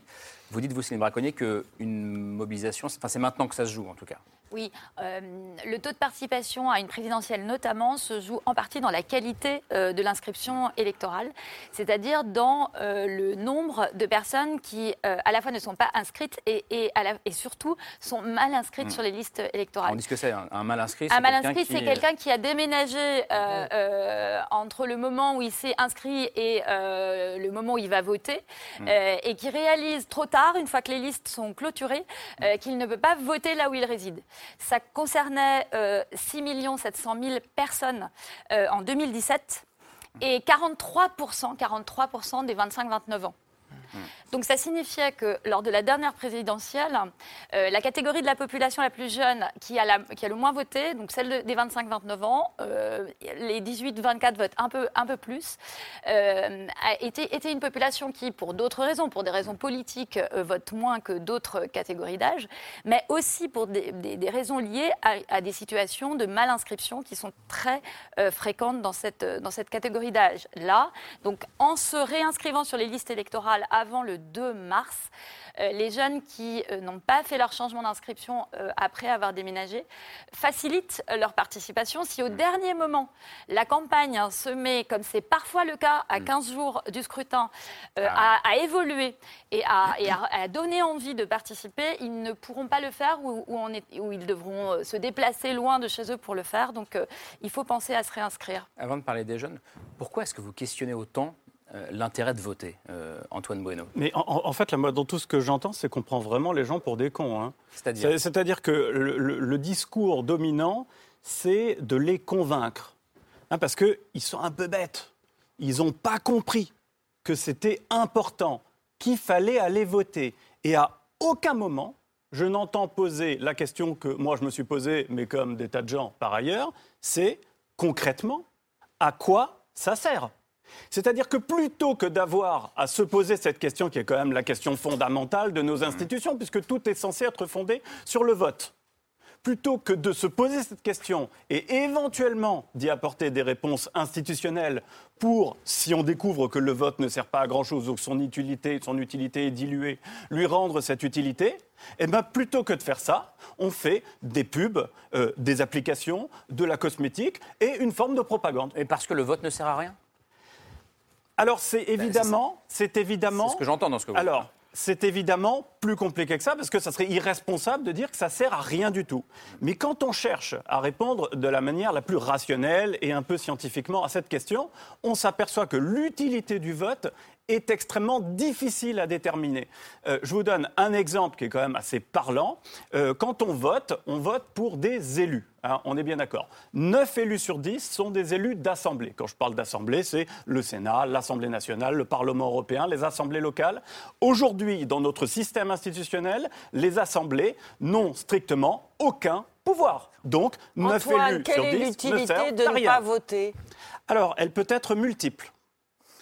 La première, c'est éventuellement de manifester ça, mais lors on sera d'accord pour dire qu'il vaudrait mieux que le vote blanc, parce que là, c'est une manifestation hmm. explicite, soit reconnue. et je pense que là, on peut arriver à un consensus. Hmm. C'est-à-dire qu'on parle beaucoup du vote obligatoire. Un vote obligatoire sec, sans reconnaissance du vote blanc, serait absolument inique. Hmm. Ça autoriserait Mme Bettencourt à s'abstenir parce qu'elle a les moyens de se payer l'amende qui correspond au vote obligatoire, alors que l'ouvrier, il serait obligé, il serait commis à aller voter avec un flingue sur la tempe, alors qu'il n'y a rien qui lui va. On précise juste que le vote blanc, ça voudrait dire que s'il était reconnu, bah, on ne serait pas élu à 51 49. Hmm. On est bien d'accord. Voilà, exactement. On serait élu à 40%, 35% pour le deuxième, il y aurait 15% de vote blanc. Et juste pour, préciser, à la dernière élection euh, présidentielle en 2017, il y a eu un record du vote blanc et c'était euh, un peu plus de 8%, 8,51% des suffrages qui, en fait, été... des votes blancs. Mais voilà, sachant que dans Mais qu'est-ce qui nous interdit de ne pas l'officialiser, ce vote blanc? Ah ben, ah ben, alors ça, c'est une question de, choix. C'est une question de choix politique. Euh, ça veut bien dire que je, je, on vote pour des gens qui font des choix précise que... Parce que le vote blanc, c'est un vote actif Absolument, je suis tout à fait d'accord. Je suis tout à fait Juste, je précise quelque chose d'important, c'est que voter blanc aujourd'hui, c'est se faire arnaquer deux fois, parce que ben ce vote n'est pas comptabilisé, et qu'en plus on augmente le taux de participation, donc la légitimité de celui ou de celle qui gagne l'élection. Alors il y a deux choses. Il y a le vote blanc, et puis il y a quand même le premier propos euh, d'Antoine Bueno sur, en fait, euh, on fait penser aux gens que voter sert à quelque chose, alors que ça ne sert pas vraiment à quelque chose, et nos élus ne servent à rien. Marc Lazare là-dessus. Alors il y, a deux choses. Euh, effectivement, il y a eu des périodes où les gens allaient voter parce qu'il y avait un enjeu qui leur paraissait Vous avez évoqué l'élection de 1974, Giscard d'Estaing contre François Mitterrand, ça s'est joué à 450 000 voix si je me souviens bien. Là, il y avait une polarisation très importante, donc ça renvoie aussi à un problème de l'organisation de l'offre politique. On le sait très bien, qu'il y a moins de visibilité, moins de reconnaissance et effectivement peut-être moins de compréhension. Et c'est pas parce qu'ils sont bêtes, Antoine, c'est pas parce qu'on veut, on n'a pas du tout ce, point de vue-là, je crois ici, mais c'est tout simplement que beaucoup de citoyens ne se retrouvent plus dans l'offre politique. Je crois que toutes les enquêtes d'opinion qu'on a le, montrent. Euh, et notre enquête une grande partie d'entre eux. Dans l'enquête qu'on a faite donc avec Olivier Galland, hein, je tiens à le préciser, qui est un sociologue de la jeunesse que je ne suis pas, pour différentes raisons, on a mené ensemble cette, euh, cette enquête. Euh, sur les 18-24 ans, il y a près de 55% d'entre eux qui disent qu'ils ne sont pas capables de se positionner politiquement parce qu'en fait, ils n'arrivent pas à identifier l'offre politique. Donc, c'est plus d'un jeune sur deux. Hein, donc, c'est quand même très important. Il y a un problème d'identification de l'offre politique. En revanche, 69% d'entre eux, donc c'est quand même une grande majorité, considèrent que voter, c'est important parce que justement, c'est un moyen de changer les choses. Ce qui fait que, justement, c'est un des éléments, je crois, intéressants de cette enquête, c'est que ça permet de nuancer beaucoup de choses sur ce qu'on croyait être le comportement. Je précise, euh, Karim, que cette enquête a été faite auprès de 8000 jeunes, ce qui est quand même un échantillon assez inédit euh, dans une enquête de ce type-là. Hmm. Moi, je voudrais ajouter quelque chose. Pourquoi toujours dire il faut aller voter? Moi, je dis j'ai envie d'aller voter. Et c'est cette envie-là que les candidats devraient nous donner et qu'ils ne nous ont pas encore donné. Mm. Pourquoi j'ai envie d'aller voter? Je ne vais pas raconter ma vie, mais parce que aussi je suis une mm, femme. Et qu'il a fallu attendre la, fin de la Seconde Guerre mondiale pour que nous, les femmes, nous ayons le droit de voter. Et, le droit de s'abstenir. Et, le, oui, mais le droit de voter. Bah donc c'était une conquête de la démocratie. Et je pense que ce désir d'aller voter, comment y arriver? C'est pour ça que les campagnes culpabilisantes ne sont pas forcément la bonne solution, parce qu'encore une fois, c'est juste aller voter pour accomplir votre devoir. Alors que ce que vous décrivez, c'est susciter l'envie d'aller voter et de le faire comme un acte positif. Juste un mot euh, là-dessus, c'est une vraie parce que vous dites aussi que chez les jeunes, la culpabilité ne marche plus Exactement. vraiment. Il y a une fracture générationnelle. Euh, les jeunes ne vont plus voter quand ils ne comprennent pas les enjeux d'une élection ou qu'ils ne comprennent pas l'intérêt pour eux de se déplacer. D'où l'importance de, euh, la compréhension euh, des règles du jeu et de l'enjeu d'une élection chez les jeunes qui n'est aujourd'hui pas pris en charge institutionnellement, en mmh. tout cas. Alors que les personnes plus âgées peuvent continuer d'aller voter et produire du vote désenchanté ou désinvesti politiquement et c'est ça qui est un petit peu inquiétant aujourd'hui, c'est qu'à la sortie d'un bureau de vote, les réactions qu'on enregistre ne sont pas euh, plus optimistes euh, ou plus confiantes que euh, celles mm. qu'on enregistre auprès des jeunes abstentionnistes. Il y a vraiment un fossé mm. générationnel qui nous incite à justement questionner la manière de mm. faire revenir vers les urnes les jeunes, parce que je m'inscris en faux quand même contre ce qu'a dit Monsieur Bueno tout à l'heure. c'est pas du tout, on prend pas du tout les gens euh, pour des, idiots, mais quand on enregistre une très très forte abstention, c'est aussi de très fortes inégalités de participation électorale qu'on enregistre. Ce ne sont pas euh, toutes les catégories de la population qui s'abstiennent, ce sont les très jeunes et les, milieux populaires et les moins diplômés. Euh, et donc, non mais, on, entend, on entend, ils comprennent pas qu'il faut pas qu'il faut aller voter. Ils comprennent très bien qu'il ne faut pas aller voter. Moi, je retourne, je retourne le truc. et juste, pardon, juste une petite on chose. A le, temps, on a le, temps. Euh, euh, le, paradigme de l'offre politique, moi, j'ai un infini respect pour Marc Lazare. Pour moi, c'est un dieu. C'était mon prof à Sciences Po. Alors, vous imaginez, ça y est, ça a été dit. Euh, mais je pense qu'il faut sortir, il faut sortir de la querelle de l'offre politique et des personnes parce que c'est pas le sujet. Tout simplement parce que chaque système institutionnel génère des profils et des pratiques. Et c'est donc, donc, moi, je dépasse complètement la question de savoir si Eric euh, est mieux qu'Emmanuel, etc. etc. Ce n'est pas le problème. Le problème, c'est qu'un système institutionnel détermine un certain nombre de politiques. Donc si vous êtes d'accord, par exemple, avec le système globalement tel qu'il fonctionne, tel qu'il fonctionne il faut voter. Il vaut mieux voter. Si vous voulez, des, par exemple, des politiques euh, environnementales très ambitieuses, là, eh ben, la question se pose et peut-être qu'il est plus efficace de l'affirmer autrement et de ne pas aller voter. Alors, Jérôme Sainte-Marie. Je crois quand même qu'il faut rappeler que à l'élection décisive, les gens continuent à aller voter. et dans les autres élections, ils ne vont pas voter. Il y a une très grande rationalité dans cette différence pour, au niveau des départements et des régions, si on les informe davantage, les citoyens, sur le pouvoir des régions, le pouvoir des départements, la différence de politique menée entre un président de gauche et un président de droite quand il est à la tête de son département, etc., la part des budgets contraints dans la politique d'un département, si les gens étaient mieux informés, ils iraient sans doute encore moins voter. Eh ben Tout simplement parce que la différence ne se fait pas là. Inversement, et là je ne vous rejoins pas du tout, inversement, il, y a, il y a des élections qui sont véritablement décisives. Par exemple, quand il y a eu le référendum sur le traité européen en 2005, campagne difficile. Mm même si personne, presque personne n'a lu le texte. Mais campagne passionnante. Je suis campagne passionnante, campagne passionnée. il y avait, on ne votait pas pour un homme ou une femme, donc il n'y avait pas cette dimension d'incarnation mmh. qui facilite le vote. Et pourtant, je parle sous votre contrôle, Cécile Braconnier, je crois qu'on approche les 70% de participation. Ceux qui ont sont allés voter en 2005, en tout cas ceux qui sont allés voter non, ont perdu leur temps puisque ce vote a été annulé trois ans plus tard, ce qui n'était pas une immense pédagogie pour la pratique républicaine. Exactement, ce que j'allais dire. Mais vous avez quand même cette... Euh, c'était très intéressant de voir que les gens se déplaçaient, comme en 92, pour voter en sens inverse en 92, mais parce que c'était, il y avait un enjeu. Et c'est là où c'est un peu dramatique, euh, la montée éventuelle de l'abstention lors de ces élections décisives, c'est qu'effectivement tout le monde ne s'abstient pas de la même manière. Ça, il y a une constance absolue, je crois, dans les études à travers les décennies sur l'abstention et la participation. C'est que plus on est âgé, plus on est inséré, plus on a de l'argent, plus on est diplômé, et plus on vote. Ce qui fait que les. Or, généralement, les catégories populaires, les jeunes, tout cela, ont besoin du politique ont besoin du politique pour avoir un système social qui les protège, pour avoir, c'est tout le travail de la social-démocratie à travers l'histoire, c'est justement d'avoir permis par le vote, et pas seulement par des luttes concrètes, d'avoir permis euh, la mise en place de cet État social.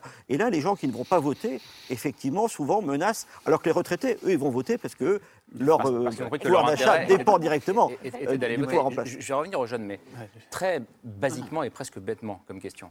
Pourquoi les classes populaires ne vont pas voter? Est-ce que c'est parce qu'ils euh, pensent que ce n'est pas bon pour eux d'aller voter Si je suis Antoine Monod, parce qu'il ne faut pas les prendre pour des idiots, évidemment. Mais est-ce qu'ils jouent contre leur propre intérêt en ne se déplaçant pas? Évidemment puisque euh, les élus s'adressent en priorité à ceux qui les élisent. Quand des catégories votent moins, euh, les candidats sont moins euh, prédisposés à orienter leur programme vers ces catégories-là. Les catégories populaires ont toujours moins voté que les autres, parce que moins diplômés, qu'il y a un lien direct entre voilà l'intérêt, la participation politique et le niveau de, de diplôme. Et, mais les campagnes électorales de forte intensité ont une vraie capacité euh, à euh, faire se rapprocher euh, la participation des différentes catégories. C'est pour ça qu'une élection présidentielle, c'est l'élection qui est la plus à même, qui fait le plus de sens, qui est la plus à même de réduire les inégalités de participation. Et plus l'abstention est élevée, plus les écarts sont grands. C'est pour ça que je préciserai, j'ajouterai à ce qu'a dit Jérôme, que au cours des dix dernières années, les écarts de participation, notamment entre les jeunes et les autres catégories d'âge, ont été multipliés par deux en 10 ans. Euh, celles entre les cadres et les ouvriers ont été aussi multipliées par deux. Et celles entre les non-diplômés et ceux qui le sont aussi. Donc non seulement l'abstention, la hausse de l'abstention euh, a toujours recouvert des écarts de participation, mais ces écarts se sont accentué. Donc que le, vote euh, ait perdu un certain sens, on, en est tous d'accord et c'est bien euh, la difficulté essentielle. On ne retournera pas, on ne fera pas retourner les gens vers les urnes par des mesures techniques, mais attention, l'abstention c'est multifactoriel et donc il y a plein de leviers possibles. Donc bien entendu, il y a une, un appel euh, à réenchanter la vie politique mm. qui renvoie à une responsabilité des candidats, des élus de notre système politique, mais on a d'autres leviers qui permettent de, voilà, qui permettent euh, de euh, mobiliser, notamment à l'occasion d'une présidentielle. Et il ne faut pas s'en priver parce que c'est une occasion euh, régulière de politiser et de ramener vers les institutions toute une partie de la population, pas seulement vers les urnes. Je crois qu'il faut rajouter un point aussi, c'est qu'il y a une époque où les partis politiques étaient beaucoup plus forts, les organisations syndicales, les organisations associatives. Euh, dans les banlieues communistes, par exemple, on votait beaucoup.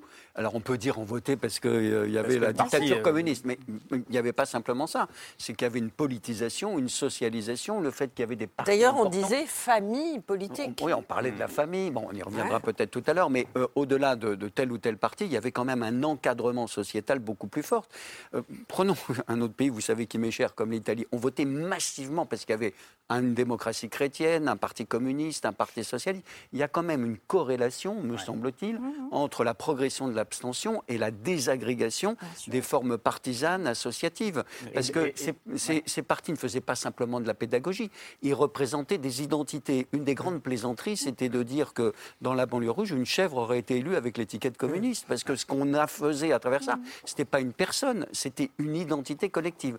Pour différentes raisons qui tiennent aux partis politiques, mais aussi aux évolutions de la société, au processus d'individualisation, à la fragmentation de la société, évidemment, le vote perd une partie de sa signification, y, compris pour les catégories les, plus populaires, justement. Edouard Cascara, est-ce que, que vous disent les, jeunes que vous croisez quand vous allez faire le porte-à-porte euh, Est-ce qu'on vous parle de ça, justement? Est-ce qu'on vous dit, ben, je comprends plus rien à cette vie politique? Donc pourquoi j'irai voter?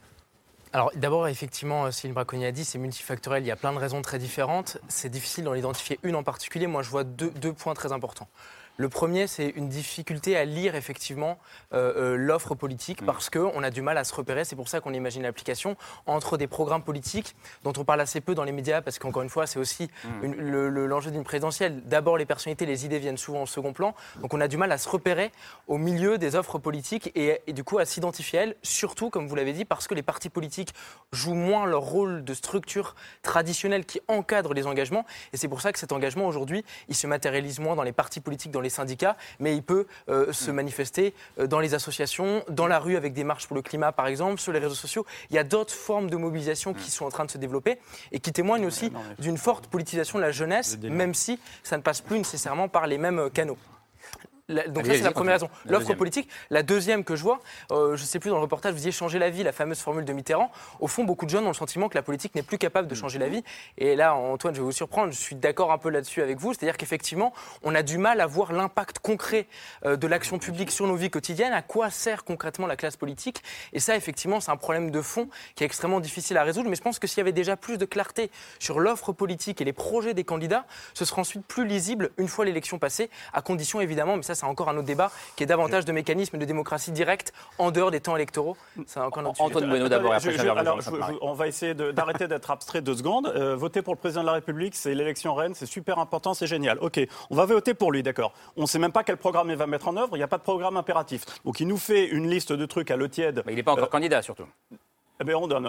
Il y en a un qui n'est pas candidat. Bon, en plus, il est dans un cas particulier, lui. Et si j'avais une hésitation pour voter, ça serait plutôt pour lui d'ailleurs, parce que justement, son prochain mandat sera le dernier et que donc on n'agit pas de la même manière quand on, doit, euh, on est encore dans une carrière politique mmh. et qu'on vise une réélection, et quand on ne, euh, on ne, vise plus une réélection, mais juste son regard face à l'histoire. Donc, premièrement, on ne sait pas quel programme ils vont mettre en œuvre si c'est un autre euh, que, que Macron, pour ne pas le citer. On ne sait pas avec qui ils vont gouverner, puisque de toute façon, on n'a absolument aucune idée de l'équipe qu'ils vont constituer. Et puis, je vous rappelle que les, les ministres qui ont un rôle quand même important dans un gouvernement, dans un exécutif, ils ne sont pas du tout élus. Euh, il suffit que Macron les touche, ah, c'est la sainte onction législative. Bon, très démocratique tout ça. Euh, par ailleurs, tout ça est contraint par l'Europe. Moi, je suis très européen, mais enfin, les commissaires, la Commission européenne, le pouvoir européen, c'est pas du tout élu. Donc là, je sais pas à quoi ça sert. Les hauts fonctionnaires, on sait très bien qu'ils ont un énorme pouvoir. Hein, je dis, avait que toute la journée, je sais de quoi je parle. Et euh, pareil, le cycle de la réélection, le mec, il est élu, il va tout faire pour être réélu. Donc il y a plein de choses qu'il va pas pouvoir faire.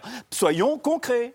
Mais c'est très, totalement cynique ce que vous dites par Ah, pas du tout. C'est absolument pas cynique. C'est descriptif. Là, c'est le mécanicien qui prend les institutions et qui regarde. en fait, hein, ce que vous ah, dites. Hein. Alors, c'est surtout assez inexact. je suis prêt, non, convaincu, j'attends Si vous croyez que, enfin, si vous euh, dire, par exemple, que les programmes n'existent pas, etc., actuellement, ce n'est pas vrai. Ah c'est ah. une insulte.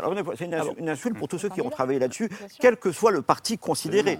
Il y a des programmes précis. Euh, de Jean-Luc Mélenchon à Marine Le Pen. Ils ne sont pas impératifs. Et de fait, quelqu'un qui a voté socialiste en 1981, il a parfois été un peu surpris en 83-84. Mais il pouvait les sanctionner en 86, c'est ce qu'il a fait d'ailleurs. Et par ailleurs, vous avez toute une série de choses qui sont garanties par le vote. Mm. Et euh, effectivement, le fait de voter, nous avons eu un second tour en 2017, le fait d'avoir choisi l'un et pas l'autre a eu des conséquences entre Marine Le Pen et Emmanuel Macron. Vous faites comme si rien, comme si les différences n'existaient pas. Sincèrement, ce n'est pas, ce n'est pas vrai. Vous avez effectivement, quant au thème sur lequel euh, on ne s'intéresse pas aux jeunes, etc. Alors là, c'est malheureusement mon très grand âge qui m'oblige à en parler. Euh, j'avais 15 ans en 1981. À l'époque, on se souvient, moi je ne l'avais pas vu, mais raconté ça, Daniel Balavoine, le chanteur Daniel Balavoine, avait interpellé François Mitterrand. Il n'y a rien pour les jeunes, etc. C'est, comment dirais-je, c'est quelque chose qui le travail que vous faites est vraiment formidable, mais c'est quelque chose qui est euh, permanent en réalité, qui est plus un effet d'âge qu'un effet générationnel. Je veux dire par là que c'est quelque chose qui a existé à peu près euh, tout le temps. D'autant plus qu'il me semble que c'est au moment où vous, commencez, vous rentrez dans le monde du travail, généralement, que vous vous impliquez plus fortement dans la vie sociale et donc dans le vote. Je peux juste compléter en un mot, je suis mille fois d'accord avec vous, je nuance juste sur un petit point, c'est qu'on s'aperçoit que ceux qui étaient jeunes il y a quelques années continuent à avoir, voilà, le sont moins d'une part, et à avoir des réflexes électoraux plus proche de l'abstention. Pourquoi? Parce qu'en fait, il y a un mouvement de fond quand même. C'est pas juste parce qu'on est jeune qu'on mm. vote moins. Il y a un mouvement de fond mm. vers euh, l'abstention et la déritualisation du vote dont on parlait au départ. Tout à fait. Mm. Je voudrais juste revenir sur un point parce que on parlait un peu de, fin des idéologies. Quand on disait le, PC n'est plus là. Euh, avant, on avait le PC, euh, la gauche, la droite, c'était assez clair. Est-ce que l'effacement du clivage gauche-droite, entre qui peut revenir, on verra, euh, en 2017, euh, ne provoque pas aussi ce désintérêt et cette désorientation Je pense qu'elle provoque surtout au second tour au second tour quand vous avez, euh, admettons que vous soyez un candidat, de, enfin un, électeur de la droite classique. Vous pouvez autrefois vous retrouver forcément avec un second tour gauche-droite. Donc vous étiez incité à aller voter. Maintenant qu'il y a deux axes perpendiculaires en quelque sorte dans la vie politique, il y a la gauche et la droite, il y a les progressistes et les populistes, pour prendre les mots d'Emmanuel Macron. Eh vous pouvez très bien vous trouver au second tour avec des candidats qui vous, votre candidat n'y est plus, ni même votre camp n'y est plus. Je prends un exemple très précis. Euh, si vous avez un second tour, mettons euh, droite contre Emmanuel Macron, beaucoup de gens de gauche ou, de gens, ou de gens du Front National, enfin du Rassemblement National, n'iront pas voter. Le fait qu'on ait cette quadripartition de la vie politique, à mon avis, entraîne un vote blanc et un vote, euh, une abstention beaucoup plus forte. Alors ça permet à tous ceux qui ne sont pas là de dire regardez, les gens ont voté blanc, ils, ils sont de mon côté. Bon, ça, on fait, on fait, beaucoup parler le vote blanc, à mon avis, de manière. C'est un numéro de ventriloque, très largement. Et, je reviens à la question des, jeunes, Marc Lazare, puisque dans, votre étude que vous avez menée avec euh, l'Institut Montaigne, il y a quand même un chiffre euh, qui, qui m'a beaucoup interpellé c'est que presque la moitié des 18-24 ans aujourd'hui, ça va même au-delà de l'abstention, euh, ne considèrent pas qu'il est très important de vivre dans un pays gouverné euh, démocratiquement. Qu'est-ce que ça nous dit ça? Parce que finalement, comme je le disais, c'est au-delà de l'abstention. C'est finalement euh, une partie de la jeunesse qui se dit que la démocratie, c'est pas si important que ça. Mais ça avait été précédé par une étude publiée par le journal Le Monde il y a quelques mois qui accentuait aussi ce côté-là, qui est assez troublant. je crois qu'il faut faire très attention hein, dans l'analyse de, de cette enquête, parce qu'il y a encore une fois beaucoup de données. Oui, il y a celle-ci, c'est-à-dire que 51% euh, des jeunes de 18 à 24 ans trouvent que ce n'est pas très important mhm. euh, d'avoir un, gouvernement démocratique. 20 points de moins, puisqu'on a fait une comparaison avec les générations précédentes, 20 points de moins que les boomers, c'est ma génération à moi. Euh, donc c'est quelque chose effectivement de préoccupant. Moi, je résumerai les choses de la manière suivante. D'un côté, il y a un attachement quand même à la démocratie. Encore une fois, 69%, alors je suis désolé Antoine, considèrent que le vote est important, qu'on peut changer les choses. C'est une démocratie, je ne comprends pas. Pardon? C'est pas une démocratie. Ben, si, c'est une oligarchie élective, c'est pas ça la démocratie. ça, non, mais c'est un vieux débat. Ça, ah oui, un vieux débat de penser un vieux que. Débat, mais il est d'actu. Mais bon, en tout cas, il y a, effectivement, on peut penser que la démocratie. Vous êtes un mauvais élève de Marc Lazare. Ou alors. Moi, je suis un professeur très libéral, donc euh, au contraire. Donc il n'y a aucun problème de ce point de vue. Mais alors, 69% en tout cas considèrent euh, que cela ne vous plaise ou pas, que 69% donc d'entre eux disent c'est important le vote et c'est comme ça qu'on peut changer les choses. Et effectivement, on a ces 51%. Qu'est-ce que ça veut dire? Moi, je résume la manière donc la, la manière suivante. D'un côté, il y a une forme d'attachement à la démocratie, mais il y a un profond malaise par rapport aux formes d'organisation de la démocratie aujourd'hui. D'autant plus qu'on voit qu'il y a un pourcentage très élevé de jeunes, mais ça c'est en relation aussi avec les autres générations, qui considèrent que les hommes politiques, les responsables politiques sont corrompus. Donc euh, il y, a, des points très importants. Et autre chose qui euh, est à entrer dans cette nuance, c'est que beaucoup de jeunes sont dans la vie associative, comme vous l'avez rappelé. Mais déjà des études l'avaient montré, c'est que vous pouvez être membre d'une association, être très impliqué dans l'association euh, sportive, dans une association culturelle, éducative, dans les quartiers que connaît euh, Céline, mais vous pensez que vous ne faites pas de la politique. C'est-à-dire que vous dissociez votre engagement associatif parce que la politique, c'est quelque chose qui vous déplaît pour de multiples raisons et que ça ne change pas grand-chose. Donc je pense qu'on est dans cet intermédiaire. Et pour résumer, je crois qu'on est dans un entre-deux, en tout cas pour ces 18-24 ans. Encore, pour le moment, je vais peser mes mots, encore une forme d'attachement à la démocratie, mais jusqu'à quand? Ça peut basculer. Et je pense que de ce point de vue-là, il y a à la fois un effet d'âge, ils sont jeunes, ça a été rappelé par Jérôme, mais effectivement, euh, à partir d'un certain âge, on, on se met en couple, ou pas, on a une profession, on commence à se stabiliser. Ça peut être un effet de période, c'est-à-dire qui est lié euh, à l'offre politique actuelle, on ne s'y retrouve pas, on ne comprend pas très bien. Ou alors, ça peut être un effet de génération. Et cet effet de génération risque, et je pense, on n'a pas tranché, parce qu'on n'est pas en mesure de trancher Mmh. à partir de notre enquête, mais ça peut devenir un effet d'une génération de 18-24 ans, donc qui va se prolonger, l'ombre de cette génération va se poursuivre, et qui effectivement va se distancier de plus en plus de la politique. Donc l'enjeu, il est fondamental. Fondamental. Et, et- et d'après nous, nous, Olivier Galland et moi, et l'Institut Montaigne, moi, peu importe ici l'Institut Montaigne, c'est de dire que les politiques se saisissent de cette enquête. Hein, et pour rien vous cacher, hein. il y a une candidate, je ne dis pas laquelle, Pourquoi qui a, pris, con- non, qui a pris contact avec nous en disant on voudrait comprendre mieux cette enquête. Pour une sur les dizaines de candidats actuellement. J'ai pas deviné, moi. Il y a désolé. plusieurs noms de femmes. Hein. Voilà, voilà. Oui. Bon, Elle est de gauche ou de droite Allez. Euh, euh, Bien tenté, hein. L'une des grandes questions quand même, c'est euh, c'est pourquoi est-ce que ça ne change pas? Euh, Je crois que vous disiez récemment que euh, la pandémie euh, a poussé euh, pas mal de pays à réfléchir euh, à l'évolution du, système, du système électoral. La France, non. Oui, c'est vrai, on n'a pas Pourquoi saisi en France euh, l'occasion de la crise sanitaire pour moderniser nos procédures électorales, Ah, donc, euh, qui encore une fois ne réenchanteront pas à elles Oui. seules évidemment euh, le la rapport au ne suffit pas, mais quand même. Mais, mais ça peut euh, aider. Euh, et notamment, on a un vrai problème d'inscription qui laisse à l'écart euh, des jeunes, des très jeunes notamment, euh, en, en- en masse. On avait la possibilité d'instaurer euh, du vote à distance, Ouais. ne serait-ce que Vote euh, du vote par correspondance simple, postale. Et on ne l'a pas fait à l'inverse euh, d'autres d'autres pays. Euh, Il y a une vraie résistance euh, en France euh, à la modernisation Pourquoi? des pratiques de vote. Euh, alors, on, se, on, on revient toujours aux arguments de la sécurité Du vote. Au-delà de l'argument du, du rituel, hein, parce que ça c'est un faux argument, on peut tout à fait maintenir le rituel du dimanche de vote qui satisfait toute une- tout un tas de, de gens, tout en permettant du vote anticipé sur une semaine, euh, par exemple, de- à distance, par correspondance, voire par Internet. Mais alors dans tous les cas, il y a la question de, de la sécurité, euh, sur laquelle butent nos élus, euh, mais sur euh, laquelle n'ont pas buté les élus des d'autres D'autres grandes pays. démocraties. Donc ça questionne. C'est pas seulement ça, c'est pas seulement la sécurité ou le rituel, c'est aussi la liberté du vote, en réalité. C'est-à-dire qu'effectivement, le fait qu'on. Vous savez, les, les isoloirs ont été créés assez tardivement. On a longtemps voté sans isoloir, sous le regard des autres. On Quelle choisissait le. Juste avant la Première Guerre mondiale. Voilà. Euh, L'isoloir, euh, il y général, avait les des débats, à l'Assemblée- savent pas. des débats à l'Assemblée nationale, je crois que M. Lehingue raconte ça très bien, qui effectivement montraient que les notables, etc., plutôt le parti de l'ordre, avaient plutôt int- été contre l'isoloir, parce que justement ça permettait une pression sur l'électeur, notamment sur l'électeur modeste, c'est-à-dire que le- l'employé votait sous le regard de son patron, le serviteur sous le regard de son maître, le, le métayer sous le regard de son propriétaire à l'époque. Et donc euh, là, si jamais effectivement, c'est un vote par correspondance, un vote à distance. C'est le problème que nous avons dans les sondages avec les enquêtes auto-administrées, en réalité. Et à ce moment-là, le, le conjoint va voter sous le regard de sa Alors, conjointe, attendez. ou la conjointe sous le regard de son conjoint, et ainsi de suite. Oui. C'est-à-dire qu'effectivement, l'indépendance du vote et la liberté d'expression électorale seraient clairement menacées. Alors attention, euh, on vote déjà par correspondance quand on est français résidant à l'étranger et il n'est pas question de remettre en cause cette, euh, cette, euh, cette évolution-là. Et on vote euh, à distance maintenant euh, depuis 2019 quand on est en détention.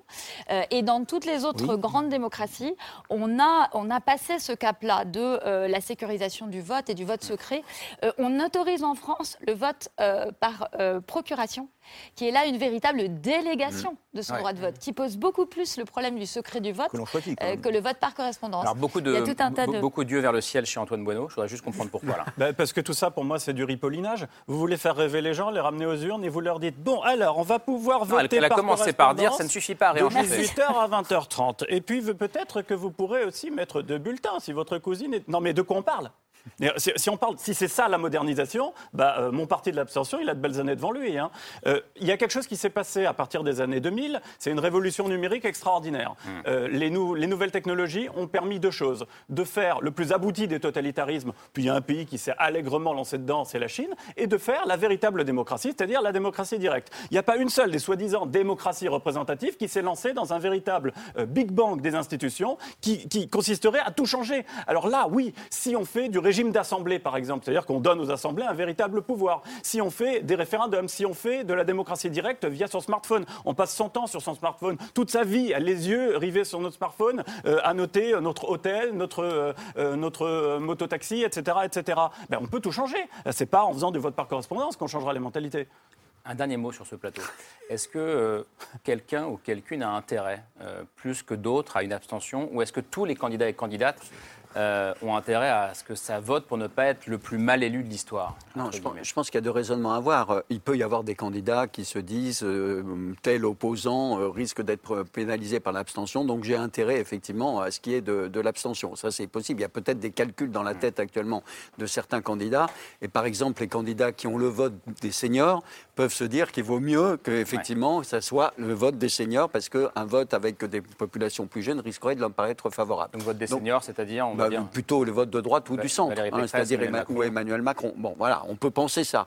Et l'autre problème, c'est qu'il commence à y avoir dans certains cénacles euh, de penseurs conservateurs, l'idée que finalement, bah, justement, chacun peut choisir ce qu'il veut et que si les gens ne veulent pas voter, bah, c'est leur problème et que ce qui est important, c'est justement uniquement le vote. Et s'il y a un très fort taux d'abstention, comme aux États-Unis par exemple, mmh. ben, c'est pas si grave que ça parce que l'important, c'est de préserver le vote. Et moi, j'entends cette musique mmh. qui commence à, se répandre dans un certain nombre de milieux. On leur donne le droit de vote, ils veulent pas s'en saisir, bah, tant pis pour eux, la machinerie démocratique continue. Mais ce n'est qu'une machinerie dans ces cas-là. Mmh. Et effectivement, ce serait particulièrement problématique. Allez, on va rentrer dans le, dans le dernier quart d'heure de l'émission. On va glisser vers la, dernière partie. On a parlé des classes populaires euh, qui se sont ces dernières années euh, majoritairement réfugiées dans l'abstention ou dans le vote euh, Marine Le Pen d'ailleurs. et dans cette campagne, il y a un homme qui ambitionne de les ramener dans leur famille politique d'origine, la gauche. C'est le candidat du Parti communiste français, Fabien Roussel, qui est, peut-être qu'on sera tous d'accord là-dessus, l'une des révélations de cette campagne, même pas Antoine Bueno peut-être. C'est un homme qui bouscule la gauche, ses valeurs, ses certitudes. Et pour passer du statut de révélation à celui de surprise de cette présidence, ben, il appelle justement à envahir les urnes. On en débat après la preuve par trois signée Hugo Bernard.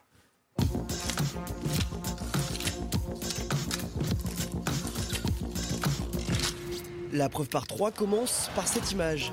Une photo prise à Marseille ce week-end et dans laquelle il y a Grantin, Fabien Roussel. Le candidat du Parti communiste en meeting devant près de 4000 personnes. Quel bonheur de se retrouver ici à Marseille. Déroulant son programme politique à coups de punchline. Eh bien moi je vous propose une autre théorie, le roussellement. Le roussellement, c'est augmenter les salaires et les retraites. Le candidat qui alterne entre un discours franchouillard. La viande, le fromage, le vin, la bière, tout ça doit être accessible à tous, y compris le pastis. Et des positions tranchées sur les valeurs comme la laïcité. Honneur et hommage à Samuel Paty, assassiné pour avoir simplement exercé son métier. Résultat, dans cette image, il y a aussi, grand 2, le slogan La France des jours heureux. Le slogan de Fabien Roussel, dont la campagne surprend sur le fond et sur la forme. Les communistes n'avaient pas eu de candidat à la présidentielle depuis 15 ans. Un candidat qui rêve de s'inscrire dans les pas de Georges Marchais, figure emblématique de son parti. Vous devriez être poli et respectueux. Moi, je ne sors pas de l'ENA. Je suis un ouvrier, monsieur. Du rouge neuf avec du vieux. Enfin, dans cette image, il y a grand 3, une ascension. Le phénomène Roussel grappille des points dans les sondages, agace la gauche et la gauche de la gauche. C'est quoi la gauche C'est quoi les limites? Donc il y a des désaccords. Euh, Roussel, ben, nous, on veut pas d'un mec qui manifeste avec les fachos, euh, avec les flics. Mais il ne déplaît pas à tout le monde. C'est un immense plaisir euh, d'écouter ce que dit Fabien Roussel sur les valeurs de la République, sur la laïcité. Une photo, trois détaillés, une question qui montre que Fabien Roussel est le candidat qui bouscule la gauche. Alors, c'est pas vraiment une question, mais c'est vrai qu'il bouscule la gauche. Euh, et, ça, on s'y attendait pas, Marc Lazare. Si il y a trois mois, quatre mois, vous seriez venu là, on ne se serait pas dit que le candidat du PC euh, allait faire vaciller la gauche sur ses valeurs et provoquer autant de débats. Attendez, on n'en est pas encore là. Hein. je, parle, sur les valeurs. En oui, tout cas. oui, oui, mais euh, je crois que c'est tout simplement un retour à une. C'est évoqué dans le reportage euh, à une certaine période du Parti communiste où il mmh. était encore assez puissant. c'est pas simplement Georges Marchais. Georges Marchais, il dirige le Parti communiste à partir de 72. Dans une première phase, il est dans l'Union de la gauche. C'est le retour au Georges Marchais 77-78 mmh. après la rupture de l'Union de la gauche c'est euh, un retour à une sorte de, certains fondamentaux du Parti communiste. La laïcité, ça a toujours été là, à partir du milieu des années 30. Hein. on redécouvre les fondamentaux du Voilà, mais du Parti communiste. La République, euh, le discours, je vais le résumer, euh, le petit contre les gros. Bon, ça, c'est aussi une dimension, on peut appeler ça pour aller vite populiste. les nationalisations qui sont réclamées, les augmentations généralisées. On retrouve une partie du programme programme fondamental du Parti communiste. Alors il se trouve que Fabien Roussel est un, est un apparatchik, hein, un, il a fait toute sa carrière au, Parti communiste. Il, a une formation de journaliste, il sait parler aux journalistes, la preuve, vous n'arrêtez pas d'en parler depuis quelques jours, et à la différence de Georges Marchais, il ne vous dira pas taisez-vous comme... El Cabage. El il ne va pas vous dire ça, bon, parce qu'il sait qu'il faut flatter les journalistes. Donc il y a quelque chose d'important, il tranche parce que qu'est-ce qui se passe à gauche, me semble-t-il? Il y a une compétition très importante. Le Parti communiste a compris qu'en étant euh, derrière Mélenchon, il perdait toute identité. C'est la réaffirmation de l'identité communiste, de l'identité partisane. Pour le moment, il remobilise ses troupes qui ont suivi Mélenchon, qui les a très maltraités très très maltraité, qui les a méprisés. Donc il incarne ça. Il faut savoir qu'il a pris la tête du Parti communiste en, 2018 avec le soutien de tout le secteur le plus traditionnel et le plus orthodoxe. Simplement, il fait allusion aussi à la résistance. Hein. Les jours heureux, c'est l'allusion à la résistance, au programme du CNR, euh, du Conseil national de la résistance. Donc il y, a, toute une mythologie euh, qui renoue avec une histoire du Parti communiste qui avait deux grands aspects, hein. l'aspect internationaliste de l'Union soviétique pour aller vite et la dimension nationale et française. Et c'est celle-ci sur laquelle il joue. Et il est pour le, pour, pour le nucléaire. Pour le nucléaire. Et il va peut-être nous faire rêver de nouveau à l'Union des gauches qui un jour a existé. Alors là, on y est Dans un moment. je ne crois pas qu'il veut l'Union des gauches pour le moment. Hein, je crois pas du tout. Jérôme Sainte-Marie. Oui, effectivement, quand on entend un communiste parler de laïcité, rien de plus naturel. Le monde musulman a connu de très forts parti euh, communiste, qui en fait, quand, avec une composition sociologique d'ailleurs très diversifiée, tout simplement parce que c'était des grands partis laïcs. C'est l'histoire, euh, c'est oublié ce genre de choses, mais malheureusement, c'est en fait très important. Le parti basse. D'autant plus que. et pour rester. Saddam Hussein, voilà, absolument, enfin un peu partout d'ailleurs. Euh, les partis, en Égypte aussi. Le parti Toudé en Iran et ainsi de suite. sur, pour rester en France, quand on regarde les différents auteurs, Marc Lazare, euh, Julien Bisky ou d'autres qui travaillent sur le Parti communiste, ils nous décrivent un Parti communiste qui se fonde dans les années, dans l'entre-deux-guerres et qui, qui progresse ensuite par une sorte d'alliance du monde ouvrier et du monde de l'école, des instituteurs notamment. C'est-à-dire que c'est un peu des ouvriers encadrés par des instituteurs. C'est ça qui fait très longtemps la force du Parti communiste. Et c'est pour ça que le Parti communiste, dans sa production aux éditions sociales, eh bien, accordé une place très importante à la Révolution française. Et donc il y a cette dimension à la fois laïque et patriotique très forte, qui a fait le succès non seulement des candidats communistes, mais même d'un candidat plus proche de nous, en 2017, qui s'appelle Jean-Luc Mélenchon, de manière très prosaïque quand Jean-Luc, ce que fait actuellement Fabien Roussel ressemble beaucoup à Jean-Luc Mélenchon en 2017. Mmh. Les drapeaux tricolores, la, la moindre référence à la gauche un peu le, à la un peu le fâché mais pas facho. La question socialiste. Qui était la formule de Mélenchon. Et la force très relative, Marc Lazare l'a suggéré, mais actuellement on est à 3-4%. Il ne faut quand même pas non plus euh, totalement s'affoler. eh bien, euh, donc, vous, le succès d'estime qu'a actuellement Fabien Roussel tient au fait qu'il reprend ce patrimoine délaissé depuis 2018 par euh, Jean-Luc Mélenchon, qui a choisi de s'aligner pratiquement sur les positions sociétales du reste de la gauche et à ses dépens. On vous en parle un peu euh, dans, la jeunesse ou pas, Grégoire? Euh, Et, je, regardais son affiche à, Roussel. C'est vrai qu'on est totalement, enfin très très loin de l'imaginaire communiste classique. Il n'y a même pas de rouge. Regardez, il n'y a pas un de rouge. Un petit peu. Non, non. Il chante l'international quand même, ce qui n'était pas le cas dans les meetings de Mélenchon en 2017. Et PCF est écrit en tout petit petit, ah, bah, en bas à droite. Mais il parle du bonheur. Hmm. il n'y a pas beaucoup de candidats qui parlent du bonheur. On parlait tout à l'heure de l'importance des nouvelles plateformes qui sont en train d'émerger et qui construisent aussi le débat public, Twitch, TikTok, etc. Il y a beaucoup de politiques qui sont des politiques professionnelles qui découvrent ces plateformes et qui savent absolument pas comment les apprivoiser. Ça vous fait rire ça? Euh, Bah non, mais c'est toujours un peu surprenant. Je me souviens de, euh, de notre premier ministre Jean Castex sur Twitch euh, face à sa Samuel Etienne, c'était un peu difficile pour lui de, de, comprendre que sur Twitch, on ne peut pas parler comme euh, au JT de TF1. Donc, c'est des tons un peu différents.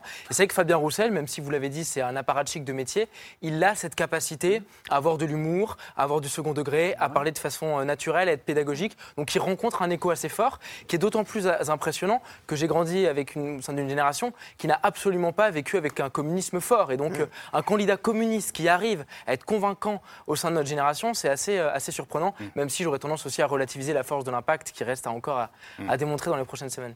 Et, aujourd'hui, même, si, euh, même si Fabien Roussel l'a joué un petit peu Mélenchon en 2017, comme vous le disiez, euh, la stratégie assumée du, PCF, et là je vais citer euh, l'un des porte-parole du parti, Yann Brossa, c'est pas d'aller piquer des voix à d'autres concurrents mm. à gauche, mais de ramener des électeurs en plus qui ne, ne, se situent pas à gauche. Et en fait, cette stratégie, elle ressemble à celle qui a été adoptée par les partis sociaux-démocrates d'Europe du Nord, notamment au Danemark Danemark, en Norvège, des partis de gauche qui ont réussi à retrouver le pouvoir en gardant leur socle social, écologique, mais en durcissant leur position sur des questions comme la sécurité et l'immigration. Et Fabien Roussel, c'est à peu près ce, qu'il fait.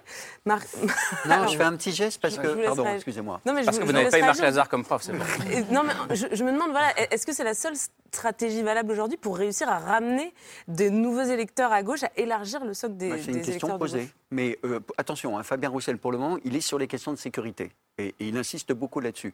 À ma connaissance, il n'a pas abordé les questions d'immigration. Dans son meeting à Marseille, il a même dit travailleurs français et immigrés euh, ensemble.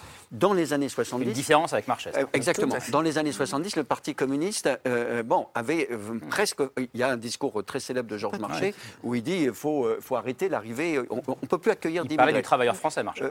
il travaillait du travailleur français, sachant qu'il ne faut jamais oublier que le Parti communiste français a été un parti qui a permis l'intégration de milliers, de dizaines de milliers euh, d'immigrés italiens en particulier, espagnols, portugais, mais ça n'a jamais fonctionné, c'est vrai, avec les travailleurs maghrébins. Donc attention, ça va être très intéressant dans la campagne de voir si Fabien Roussel va jusque sur les questions d'immigration. Parce que ses objectifs, vous l'avez très bien dit, c'est d'essayer de récupérer les abstentionnistes dont, mmh, dont parlait. Mmh, mmh. C'est difficile, attention, le Parti communiste, c'est plus qu'à peu près 50 000 personnes. C'est plus euh, les centaines de milliers d'adhérents. Il n'a plus la même capacité, les mêmes leviers, vous en employé cette expression tout à l'heure, euh, d'action. Donc, euh, Mais il a TikTok apparemment.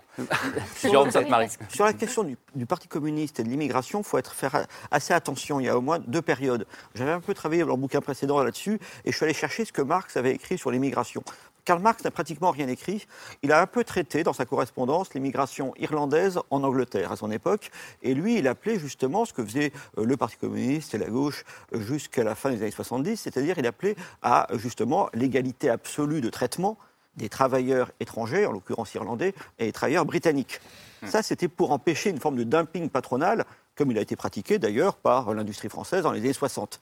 Mais à partir du moment où il y a la question du regroupement familial et une transformation de la nature des flux, qui n'est plus simplement lié au travail, enfin ce qu'on appelait le travailleur immigré, mmh. justement, eh bien, à ce moment-là, c'est là où le Parti communiste commence à évoluer euh, différemment. Mais ce n'est pas tout à fait, si je puis me permettre, la même problématique. Juste un mot euh, de cette formule là, le, qui a beaucoup fait parler ce week-end, le roussellement, euh, en opposition au ruissellement, qui, était une, qui est une théorie disons, économiquement plus libérale, euh, incarnée par Emmanuel Macron.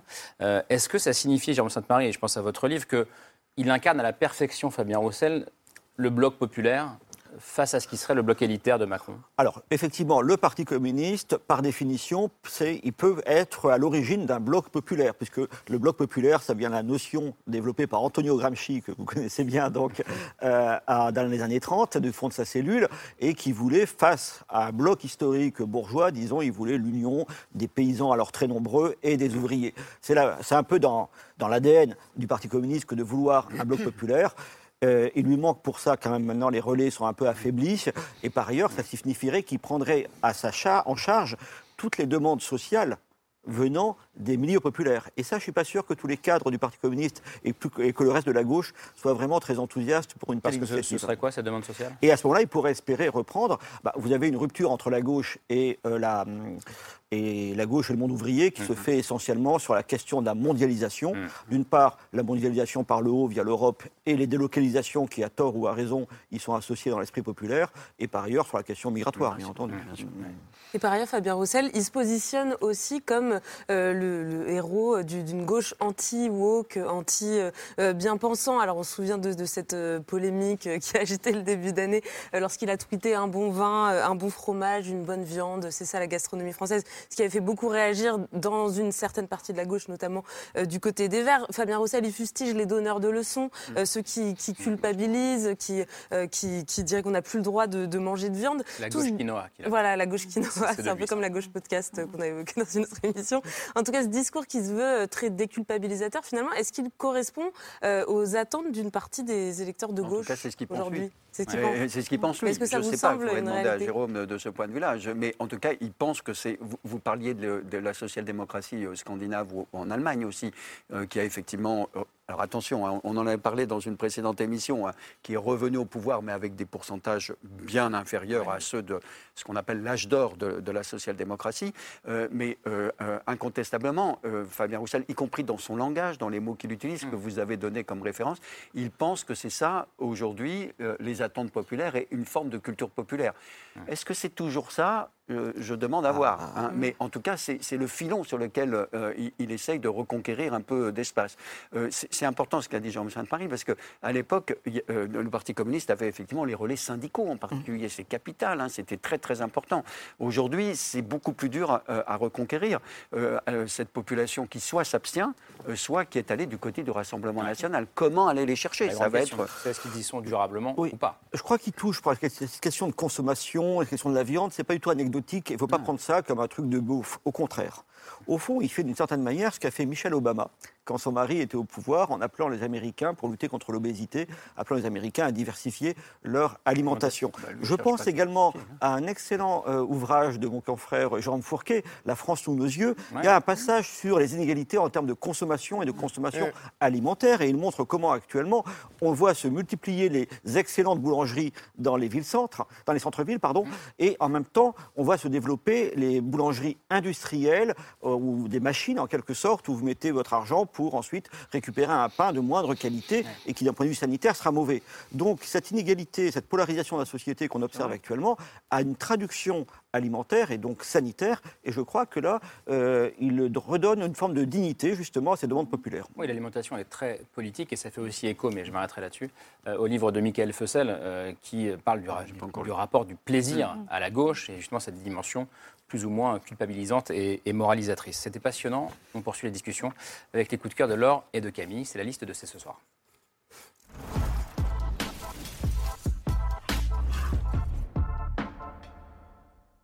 Podcast. Euh, un podcast qui, pour revenir à la discussion sur l'abstention, justement, et pour nous faire vivre aussi la campagne de 2017. Oui, alors c'est un podcast qui, qui est intéressant de réécouter euh, cinq ans plus tard, puisque justement, on se dit que rien n'a vraiment changé. Euh, en 2017, à l'approche du premier tour, on s'inquiétait déjà énormément de, de l'abstention et du poids qu'elle allait avoir dans cette élection. Et c'est le sujet d'une série documentaire qui était sortie à l'époque, série documentaire en podcast, donc, d'Andréane Mellard et Camille Romano, qui s'appelle Parti pris. donc en fait, cette série, elle commence euh, six mois avant l'élection, en novembre 2016. Euh, et ces deux journalistes se rendent compte euh, qu'autour d'elles, dans leur propre milieu, flotte un peu ce parfum d'abstention, que leurs proches se demandent est-ce que je vais aller voter, je ne sais pas pour qui aller voter. Donc elles ont décidé de s'intéresser au sujet et de suivre six abstentionnistes, six, pardon, trois abstentionnistes, trois Français qui ne votent pas. Elles les ont suivis donc pendant ces six mois, six derniers mois de la campagne. Ils s'appellent Christian, Tatiana et Samir. Ils ont 72, 29 et 33 ans. Et en fait, avec ces trois personnes, elles ont débriefé ce semaine après semaine les rebondissements euh, de la campagne. Et ce qui en ressort finalement, c'est que ces trois abstentionnistes, ils sont tout sauf désintéressés de la politique et de la vie euh, citoyenne. Au contraire, et effectivement, ils ne trouvent pas le bon moyen euh, d'expression dans le fait de se rendre aux urnes. C'est donc six épisodes qui permettent déjà, un petit peu de façon nostalgique, de se replonger dans cette campagne de 2007 qui est un peu plus rythmée que celle qu'on vit en ce moment, tout en s'interrogeant sur le sens du vote et de la citoyenneté. C'est produit par Nouvelles Écoutes et sur, sur toutes les plateformes de podcast. Parti pris. Ma chère Je crois que c'est le livre bah, moi, c'est un bouquin euh, old fashion. Hein, je suis encore dans les bouquins, même si j'écoute des podcasts. Mais c'est pas n'importe quel le livre. C'est un livre signé Olivier Mongin et Lucille Schmitt qui sort ces jours-ci et qui s'intitule Emmanuel Macron à contretemps. Alors, des livres politiques, vous en recevez combien par jour Une quinzaine. Oh, je dirais peut-être même le double. Donc, il en pleut des livres politiques. Mais, ça, on les a reçus pas... assez politiques, pour information. Ben, comment? On les a reçus dans ces politiques. Oui, mais je trouve que... Oui, mais la politique, c'est aussi de la philosophie. C'est du rapport au monde, c'est du rapport à la perception du monde et c'est du rapport à l'avenir. Et il faut rappeler rapidement, je pense que Marc Lazare connaît bien Olivier Mongin, qu'Olivier Mongin est un intellectuel, c'est un philosophe qui s'est toujours passionné pour la politique. Il fait partie, et il a incarné la revue Esprit, et il a été très proche d'Emmanuel Macron quand Macron était un jeune étudiant de votre âge, mon cher Grégoire, et qui travaillait pour justement la revue Esprit, puisqu'il était un disciple de Paul Ricoeur. Et l'angle d'attaque de euh, Olivier Mongin, c'est il pense, comme nous le pensons beaucoup en ce moment, qu'Emmanuel Macron va se présenter à la candidature présidentielle. Ah. Hmm. Que, oui, quel suspense. Mais que peut-il faire Révélation. Que peut-il faire Que peut-il nous dire? Eh bien, il a déjà brûlé beaucoup de possibilités, nous non. dit Olivier Mongin. Pourquoi? Parce qu'il a prôné le dégagisme, en tout cas c'est ce que dit Mongin, quand il a fait acte de candidature, en disant je dégage tous ceux qui étaient là avant moi. Avec moi, c'est le nouveau monde. Donc, est-ce qu'il va se retrouver comme le dégagiste, dégagé lui-même par sa propre philosophie politique qu'il nous a présentée lors de la précédente candidature présidentielle? Deuxième question, est-ce qu'il va continuer à nous mentir par rapport à ses aspirations démocratiques? Vous le disiez tout à l'heure, Antoine, il nous avait promis des institutions politiques renouvelées, Non, non, un non. Sénat actif, un Parlement actif, etc. Tout ça a été profondément dévitalisé et non pas revitalisé. Euh, Olivier Mongin analyse de manière assez critique et assez violente l'absence de possibilité de débat qu'a essayé Emmanuel Macron, non seulement après la période des Gilets jaunes, non seulement avec la Convention citoyenne, non seulement avec ses débats, et il se dit qu'il est bien empêtré. Donc, à la fin du bouquin, il nous fait une proposition qui me paraît intéressante, mais est-elle suffisante? J'ai de grands spécialistes de politique ici sur ce plateau.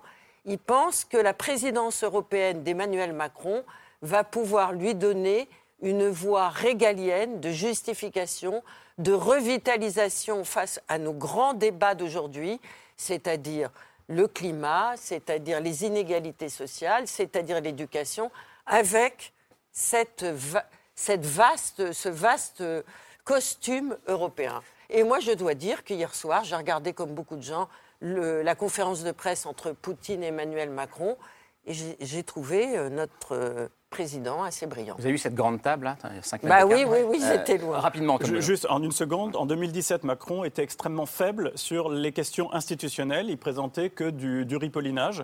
On a le droit de faire des paris. Ben moi, je parie que puisque c'est son second mandat et qu'il n'a plus rien à faire que de se marquer dans l'histoire, il fera la 6ème République. Je peux complètement me planter. Ben, Rendez-vous dans Ah, quelques mois. ça serait bien. Bah, en Et tout cas, vous l'avez lu le, bouc- le bouquin? Non. Ben, Je vous C'est intéressant. c'est gentil, c'est- aussi, une très grande critique des, des institutions, euh, pour le coup, qui sont elles aussi, selon les auteurs, euh, à contre-temps, parce qu'il y a aussi Lucille Schmitt. Il y a Olivier Mangin et, Lucille Schmitt et Lucille Schmitt. et Olivier Laure. Mangin. Mais Merci. c'est vraiment un livre de mise en perspective Ouais. tout à fait du, passionnant. du moment Macron euh, et de l'homme Macron. Merci beaucoup.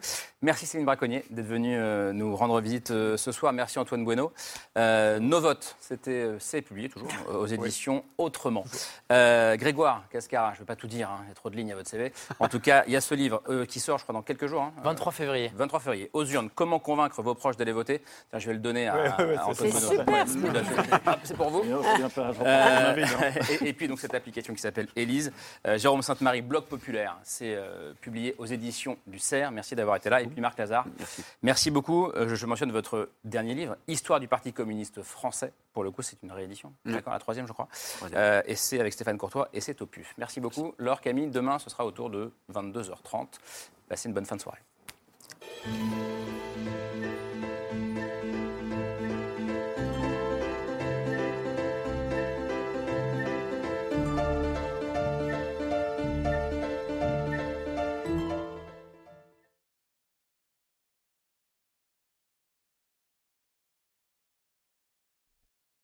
C'était C'est ce soir, un podcast de France Télévisions. S'il vous a plu, n'hésitez pas à vous abonner. Vous pouvez également retrouver les replays de l'émission en vidéo sur France.tv.